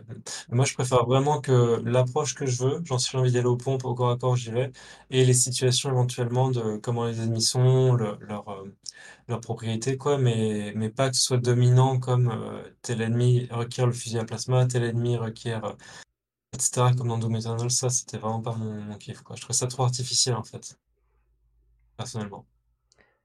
ouais, ouais, ouais, je c'est pas du tout mon point de vue, mais, euh, mais bon, vaste, vaste débat. Je trouve que c'était bien intégré dans, dans Doom Eternal, justement. Euh, oui, ça et que ça se justifie, genre tel, tel ennemi est plus euh, susceptible de prendre des dégâts de tel truc, parce que dans le lore de l'univers de Doom, etc., blablabla. Bref, on va rester dans hein. les jeux. Ouais, ouais, ouais. J'allais enchaîner sur un autre jeu qu'on a testé qui vous propose aussi des graphismes pour le moins rétro. Ah mais là, pour le coup, c'est plus rétro que ça quand même. C'est minimaliste même. Minimaliste. C'est Loulou qui va nous parler de Herald of Havoc. Voilà, alors Herald of Havoc, justement, c'est développé par une personne. Alors, le jeu est sorti du coup en accès anticipé en décembre dernier. Alors, à l'heure actuelle, on a, on va dire, les, deux premiers chapitres sur les trois, et en fait, vous incarnez, on va dire, un, héros hein, qui n'a pas spécialement de nom, qui a pour mission, en fait, de, désinguer tout ce qui bouge, parce qu'en fait, on a envahi cette terre, donc euh, il va traverser les différents épisodes afin d'arriver sur le territoire de l'ennemi et, euh, et pour, Clint en fait. Voilà, pour, pour, tout péter en fait. Et disons que oui, c'est vrai. Alors au premier abord, bon, ben, l'intrigue est assez simple. Les niveaux sont assez variés, c'est-à-dire on peut passer d'une simple base militaire à un désert, une forêt, un château. Bon, ça reste en somme assez classique. Après, il est vrai aussi, bon, après, c'est oui, voilà. Après, c'est voilà, justement, c'est par rapport à ça, c'est qu'au niveau, c'est vrai que des graphismes, c'est pas spécialement euh, comparé à ce qui était présenté par euh, FCP. C'est vrai que c'est pas terrible. Oui, c'est ça, fait penser, euh, ça fait penser à un Wolfenstein légèrement upgradé graphiquement, mais un peu plus nerveux. Ouais, genre Wolfenstein de 91, quoi, je veux dire. Voilà. Et c'est vrai que bon, bah, durant, durant le périple, là, vous, vous allez récupérer chaque fois différentes armes. Alors, L'avantage aussi, c'est qu'en cherchant les secrets, ça vous permettra de débloquer certaines armes qui vous seront euh, particulièrement utiles. Moi, ce que je trouve un petit peu dommage, c'est qu'à chaque niveau, on ne peut pas les, garder en fait. Donc, ce qui fait qu'à chaque fois, vous, vous, vous conservez de manière générale l'épée et le pistolet laser la, chose intéressante sur les armes aussi, bon, outre le fait que vous avez les armes assez classiques, euh, pistolet, fusil à pompe, euh, fusil à double canon et, autres, bazooka, vous avez aussi bon, des, armes un petit peu plus exotiques comme la faux, le power fist, euh, ou encore, on va dire, le, le Shen Shotgun à la place du Shen Gun tout court. Et l'avantage, c'est que la, la, plupart de ces armes, en fait, au-delà de disposer d'un tir secondaire, peuvent aussi disposer d'un tir tertiaire. Alors, je ne sais pas si ça se dit comme ça, mais on va, un troisième mode de tir. voilà, troisième mode de tir. Euh, qui rend les choses, on va dire, euh, un petit peu plus intéressantes. Alors au niveau des ennemis, bon, c'est très classique. Hein. On a euh, les soldats, le Minotaur, squelettes, et là dernièrement des ninjas, pourquoi pas. Bon, après, je ne pourrais pas vous dire pourquoi ce, mélange assez étrange de, de, de, de ce, dans ce bestiaire. Alors également aussi, ce qui, est intéressant, c'est que, les niveaux sont assez courts. Alors c'est pour ça que moi j'avais conseillé euh, durant la preview justement de passer directement au niveau de difficulté supérieur. Donc soit on va dire le soit le niveau de difficulté le plus élevé, donc évoque, ou soit on va dire le niveau de difficulté intermédiaire pour avoir un, petit peu plus de challenge, parce que c'est vrai que le, on va dire que le premier niveau qui, est nommé Explorer est vraiment très simple. Hein. Là, vous, tu, peux shooter, il n'y a pas de souci, tu n'auras pas de problème pour tuer les ennemis, tandis que quand tu montes en, difficulté, là, ils, encaissent un petit peu plus, et toi aussi, tu, tu encaisses pas mal de dégâts aussi, ils, ne te ratent pas, quoi. Après, bon, moi, ce que j'ai noté euh, au niveau de l'ambiance, bon, ça reste assez sommaire, quand vous dites c'est classique, mais, mais moi, ça m'a bien plu. Je veux dire, après. Euh, au niveau du feeling, on, va dire voilà, le, le, feeling est intéressant. le, feeling des armes est, très bon, je trouve. On sent, on, ressent la puissance, que ce soit sur, sur l'impact ou également euh, sur le son. Donc euh, c'est pas mal. Moi, j'avais très bien aimé. Euh, également, bon,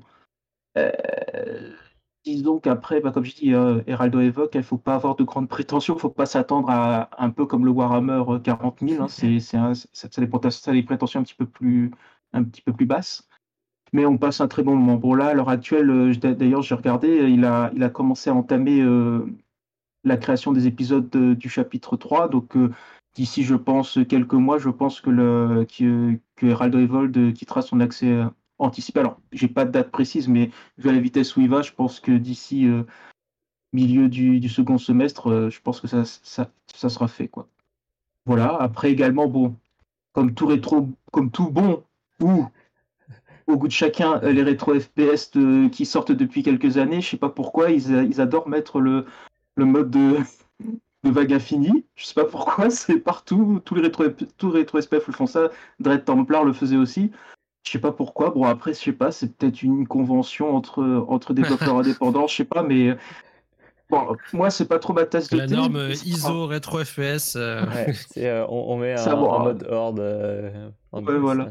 Après, ça, ça fait passer le temps. Voilà. Mais après, c'est vrai que c'est pas trop mon kiff. Hein, mais, À mon avis, c'est que c'est pas trop chiant à développer. Une fois que tu as fait les maps, voilà, tu te fais pas chier, tu fais popper des ennemis et ça fait du contenu en plus. Voilà, c'est ça. Effectivement, du, je pas cher à faire. Ça fait trois lignes en plus sur la page Steam. Mm. Ouais. Ah, mais c'est bon. Déjà, contrairement à, alors, à certains titres où je n'ai plus en tête, au moins c'est pas un DLC. Et c'est déjà ça, parce que des fois, je pense que on serait pas à l'abri que certains jeux s'amusent à le faire, à faire ça. Voilà, après, bah, comme j'ai dit, euh, Zelda, en fait, c'est quelqu'un de très réactif. Hein, il suffit de voir son, son, Twitter. Voilà, c'est voilà, le, le développeur, du coup.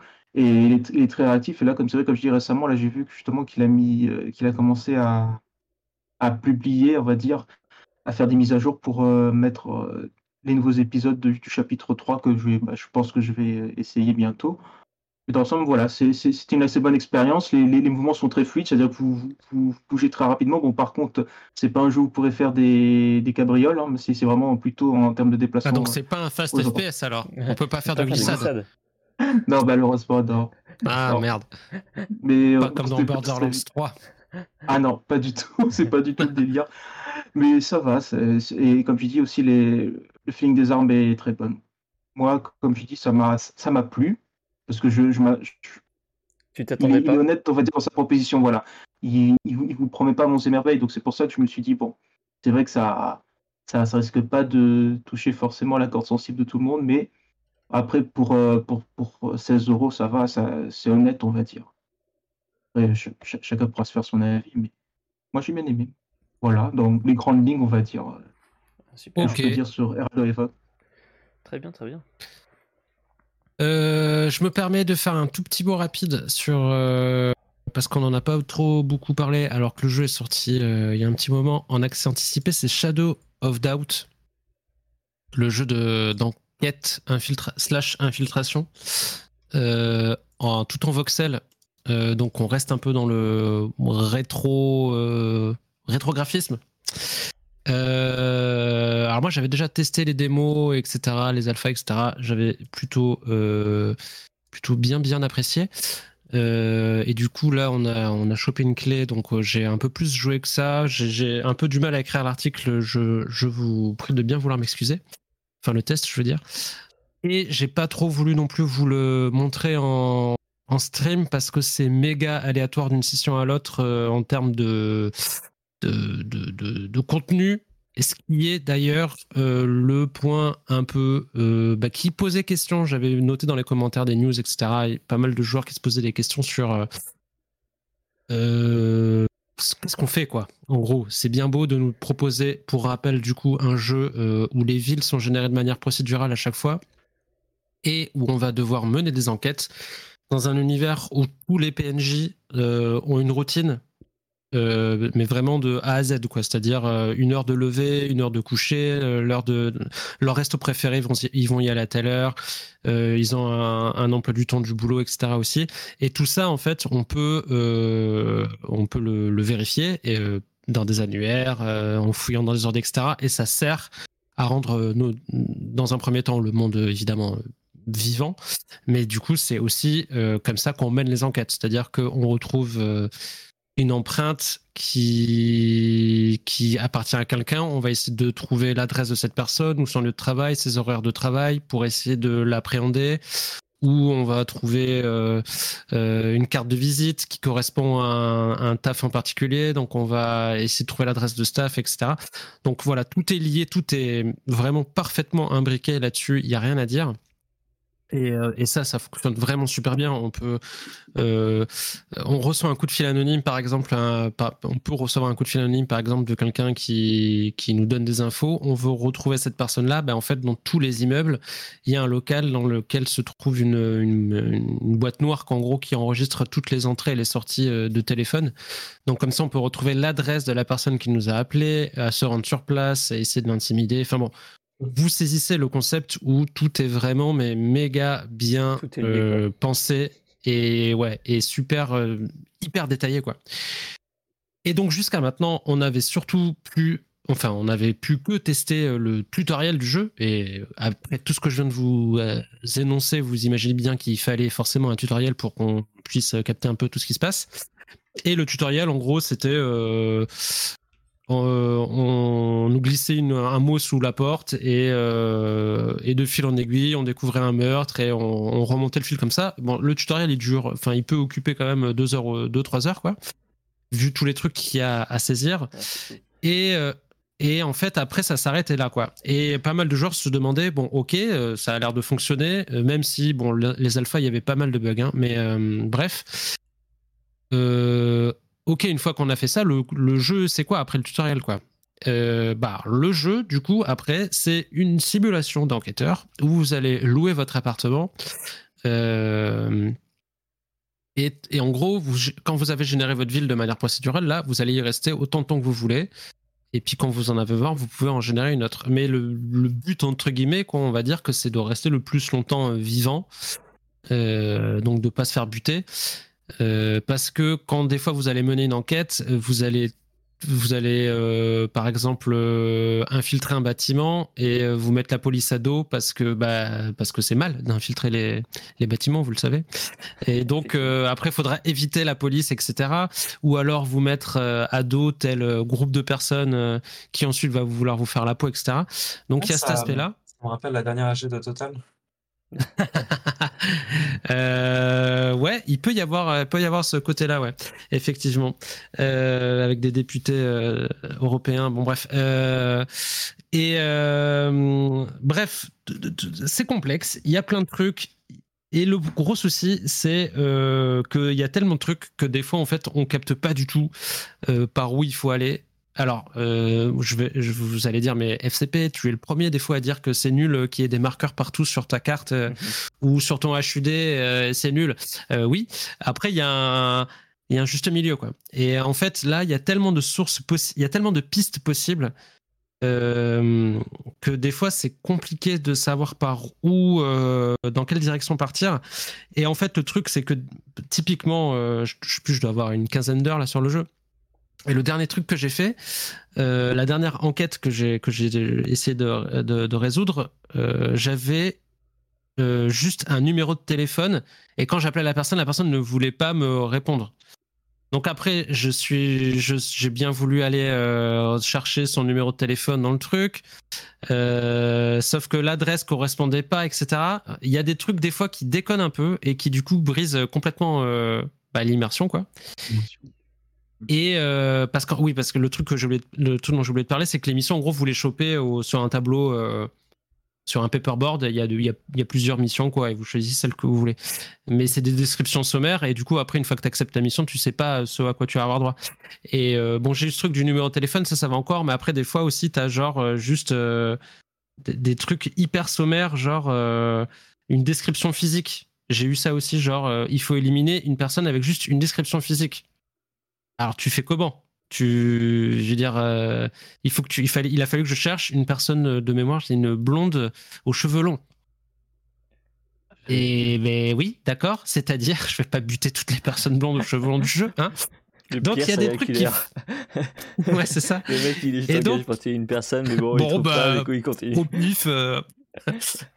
et euh, euh, après, pareil, il y a eu un truc qu'il fallait que je prenne en photo. Euh, ça, c'était un peu les enquêtes, quand on appelle ça, c'est les détectives privés. Euh, fallait que je prenne en photo, c'est un truc d'adultère, je sais pas trop quoi. Fallait que je prenne en photo euh, une personne euh, à un moment précis. Et en fait, je prenais la photo, j'allais remettre la photo à la personne qui m'avait demandé cette mission-là, et la mission était échec enfin était fail quoi et du coup je captais pas et je m'y suis repris plein de fois et en fait t'avais aucun indicateur qui te disait c'est pas en fait je savais pas si c'était parce que c'était pas la bonne personne si juste euh, j'avais mal pris la photo parce que c'est tout un délire tu sais pas si tu l'as bien cadré ou pas et il y a en fait ça manque d'indications. En gros, là, je m'épanche un peu. J'avais dit que je faisais, court, je m'épanche un peu. Le jeu a un concept euh, terrible et les fondations sont super cool, mais en fait, ça manque d'indications, de ressenti, de qu'est-ce que, est-ce que je fais bien, est-ce que je fais pas bien sans non plus quand euh, il faudrait pas non plus tomber dans le travers de, de, Hitman par exemple avec ses conseils en gros qui te donnent juste la solution de comment euh, tuer telle personne quoi. Mais euh, là en fait tu as tellement tous les possibles. Bah, des fois c'est trop et tu vas passer peut-être deux heures littéralement vraiment hein, en jeu deux heures sur une piste et en fait c'était pas la bonne piste. Et donc tu reviens en arrière typiquement à un moment donné un truc d'empreinte pareil. Donc il faut savoir que tout le jeu est blindé d'empreintes digitales. Les, pas partout quoi. Non mais normal tu vois mais c'est quand même cool qu'ils soient allés au bout du concept quoi. C'est les poignées de porte les interrupteurs les, les, téléphones les livres les, les tables les chaises tout tout tout. Et de tous les gens tous les PNJ du jeu tu vois. Et donc à un moment donné je vous parlais des enquêtes que je chopais un peu au hasard. Eh ben pareil j'ai eu une empreinte digitale et ben je fais comment pour retrouver la personne qui appartient à cette empreinte digitale quoi. Et donc euh, tu pendant deux heures tu pars sur un chemin et puis en fait bah non c'était pas ça. Donc bah t'as encore euh, d'autres pistes possibles et tu sais pas si tu vas passer deux heures à aller dans la bonne direction ou pas. Donc je comprends le côté euh, hyper grisant que ça peut avoir quand tu résous ton, ton enquête et te dire putain ça fait dix ans, ça fait dix ans que suis il est enfermé qui a trouvé le coupable? Mais mais il y a, je pense que là, s'il veut vendre quelques copies, il faut quand même qu'il édulcore un peu sa, formule. D'autant plus que je le redis et je termine là-dessus. Au-delà de ça, le jeu, il est vraiment super bien foutu. Il est même impressionnant. L'ambiance, elle est, c'est un peu dark, euh, euh, polar noir, tu vois. Enfin, c'est, c'est, c'est super bien fait. Il pleut tout le temps, c'est super sombre et tout. Ça, ça, tu, tu, ça, ça suinte, ça pue. Et c'est l'ambiance, elle est vraiment, vraiment très très chouette. Donc, il euh, faut juste qu'il peaufine euh, son, son gameplay, qu'il le. Pas, faudra pas qu'il le simplifie, j'ai pas envie de dire simplifier, mais qu'il le, le rende plus accessible, quoi, sans le simplifier. Mais euh, donc, du coup, gros, gros potentiel, je pense, pour Shadows of Doubt, qui est donc toujours en accès anticipé. Il y a de mémoire pas de date de sortie précise. Ils sont pas beaucoup à développer ça, ils sont 4 ou 5. vu ma vie de privé, ouais, en mode hardcore, ouais. Et euh, mais voilà, je, vous ferai très certainement un petit stream euh, si je sens que je suis sur une piste qui qui est, pas trop chante pour les spectateurs. Euh, et on va passer, on va faire un petit point sur le Stunfest. Ouais. Alors, tu vas nous parler, Estia, très rapidement du coup puisqu'il est déjà tard. Exactement. donc je suis allé au Stunfest le week-end dernier, qui est un festival de jeux vidéo euh, à l'origine plutôt orienté jeux de combat, euh, compétition, etc. Là, qui s'est un petit peu plutôt tourné vers les indés. Donc euh, là, le gros du festival, c'est quand même permettre à plein de studios indépendants de parler de leurs jeux, de montrer leurs jeux surtout. Euh, que ce soit au public ou aux professionnels euh, du, secteur. Et euh, donc, du coup, malheureusement, cette année, il n'y avait vraiment aucun FPS en présentation, en tout cas directement avec les développeurs. J'ai juste pu tester un jeu qui s'appelle How to Escape, qui, est, qui est actuellement une démo sur Steam, qui est un jeu de d'escape room en coop, mais asymétrique, c'est-à-dire qu'il y en a un avec un smartphone et l'autre qui est sur PC. Et donc, bah, il y a une interaction entre les deux personnes.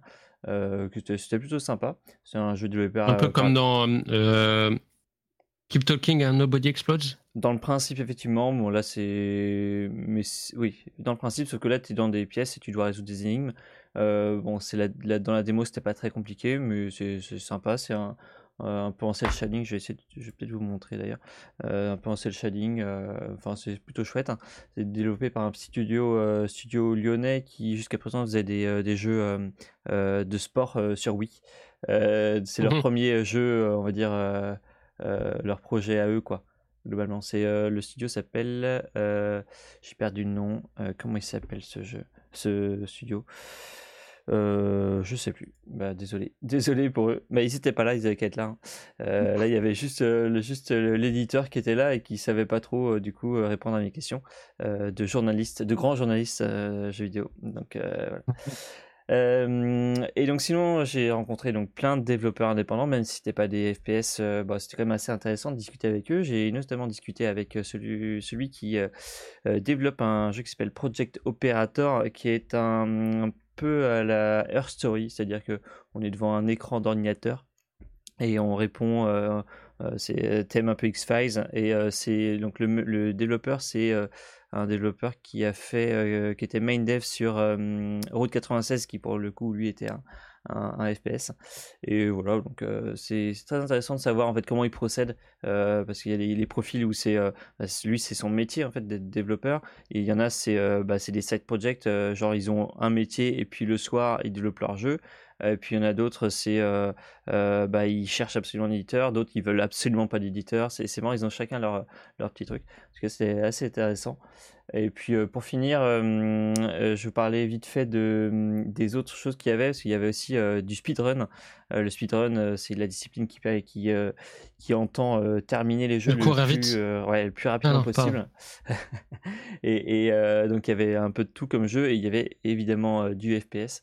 il y a eu un speedrun de Left 4 Dead, un speedrun de Iron Fury et d'un autre jeu euh, que je connaissais pas, mais dont on avait parlé sur Naufrag en 2014. Euh, voilà, euh, globalement, c'est assez rigolo à voir parce qu'ils exploitent toutes les failles des jeux pour avancer le plus vite possible. Et là, notamment pour les 4 Dead, c'est alors c'est en facile et ils butent les coéquipiers parce qu'il faut, faut Il y a un truc avec les coéquipiers qui font que ça, ralentit. Ou, en tout cas, c'est assez rigolo à voir. Et puis, bah, le mec, forcément, il connaît euh, à l'avance à peu près où vont arriver les ennemis, etc. Donc, c'est assez impressionnant à regarder, évidemment. Donc voilà, c'était euh, très très sympa, même s'il y avait peu de FPS, une super bonne ambiance. Il y avait des, petites conférences et tout ça aussi qui étaient assez intéressantes. En plus, moi j'avais, euh, j'étais euh, côté pro, c'est-à-dire que j'avais, on va dire, je pouvais facilement parler un peu à tout le monde. J'ai même, enfin, échangé avec l'un des développeurs polonais de Cooking Simulator. qui, qui parlait de, enfin qui est maintenant éditeur et tout ça. on a parlé de Playway, mais bon, c'est un peu euh, voilà il, voulait pas que je note d'autres trucs parce qu'il n'a pas que des bonnes choses sur Playway. Enfin bon c'était assez amusant du coup de, discuter avec euh, avec ces gens là et tout ça euh, voilà voilà. Donc c'était une petite rétrospective sur le Stunfest un peu déçu qu'il n'y ait pas beaucoup de FPS mais mais sinon c'était sympa.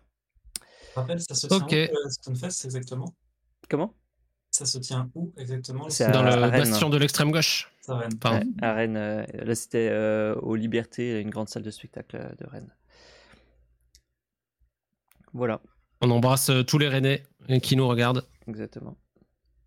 Et qui boivent très certainement une bière à cette heure-là. Et du cidre. et du cidre, évidemment. Enfin, ça, c'est c'est leur eau. C'est leur moyen d'hydratation principal.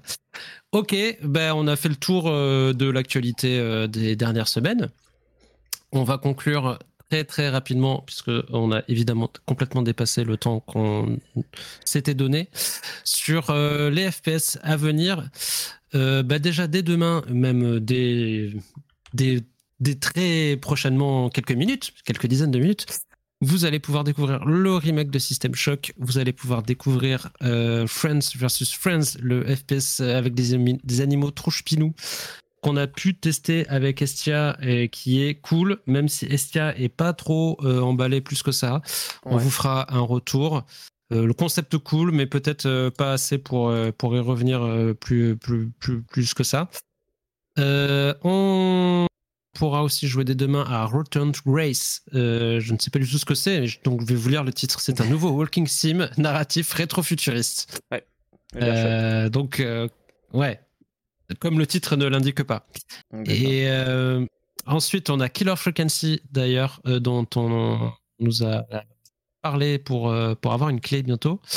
On devrait avoir une clé pour tester ce jeu qui, je suis sûr, ah va méga intéresser Zephyr. Oui, moi aussi. Ou Estia, bah, vous allez devoir vous battre pour, pour, pour, choper cette clé. Zephyr, je sais pas du tout ce que c'est. Ça a l'air d'être aussi pas mal axé sur la narration, j'ai l'impression. Ouais. Euh, et puis plus tard, euh, donc ça c'est le 1er juin. Et ensuite il y a Dark, euh, qui comme son nom le suggère est un rétro FPS. Je suis sûr, j'ai même pas besoin de regarder. yes. yes. C'est un rétro FPS. Et puis ensuite il y a Battle Beat Remastered. dont tu as parlé Estia il y a pas très longtemps, hier ou avant-hier, ouais. Euh, qui est un espèce de, de Battlefield, euh, low poly, quoi. Ouais. Euh, et ça, ça sort en juin, mais je crois pas qu'on ait de date plus précise. et puis bon, bah, après, après il y a encore d'autres jeux qui sortiront, mais on, vous en parlera pendant le prochain Noscope. Il n'est pas assez cool, Estia. Il a pas la Fonzie attitude. Euh, c'est faux. Euh, il avait son super déguisement, je suis sûr, pour aller au Stunfest et ça c'était magnifique. Et on va conclure encore plus rapidement avec euh, les, FPS auxquels vous jouez, mes, chers, collègues. comme t'as rien marqué dans le document, on va commencer par toi, Loulou. À quoi tu, à quoi tu joues dernièrement? Bah Là actuellement, bah, Ashrod et je pense bah, prochainement System Shock. Ok. Ok. Très très bien. Zephyr, toi tu joues, tu joues à quoi? Ah mais attends. C'est pas un FPS que t'as marqué? Oui, que... oui, justement, j'ai pas dire, j'ai rien dit. Ouais. Mais c'est un simulateur de meurtre. Euh, c'est un simulateur de meurtre à la troisième personne et qui nous a valu une chier de jeu caméra épaule. Donc, euh, je sais pas, hein, je sais pas. Euh, ok, donc pas de FPS. Tu, la, Gamecult, c'est la porte à côté. Hein, c'est ici, c'est Naufrag. Hein. Pardon. ok, et toi, Estia? On, a joué pas mal ensemble ces derniers temps. On a fait du Dead Island 2 tous les deux, euh, qui, est, qui, est, quand même assez amusant. C'est très cool, ouais. Du Friends vs Friends que je enfin, j'ai pas trouvé euh, si ouf, mais peut-être à 4, parce que là on était en 1 contre 1 tout le temps. Euh, voilà. Et euh, j'ai joué aussi à Little Duty One avec toi, FCP, et avec le développeur que j'ai vu passer tout à l'heure sur le chat. Peut-être qu'il allait se coucher. Mais en tout cas, on a testé son petit jeu amateur. J'ai fait un petit article dessus. Et je vais mettre le lien dans, dans, le chat aussi. C'est un genre de clone de Call of Duty, globalement, qu'il a développé euh, lui-même tout seul en gros, sur UE4, il a pris des assets et tout ça, il a tout tweaké, il a fait des petits modèles 3D. et franchement, pour un projet amateur, vraiment sur son ça fonctionne. ça fonctionne de ouf, c'est assez rigolo. bon, ok, on voit qu'il y a des trucs qui sont pas équilibrés et tout, mais c'est vraiment rigolo.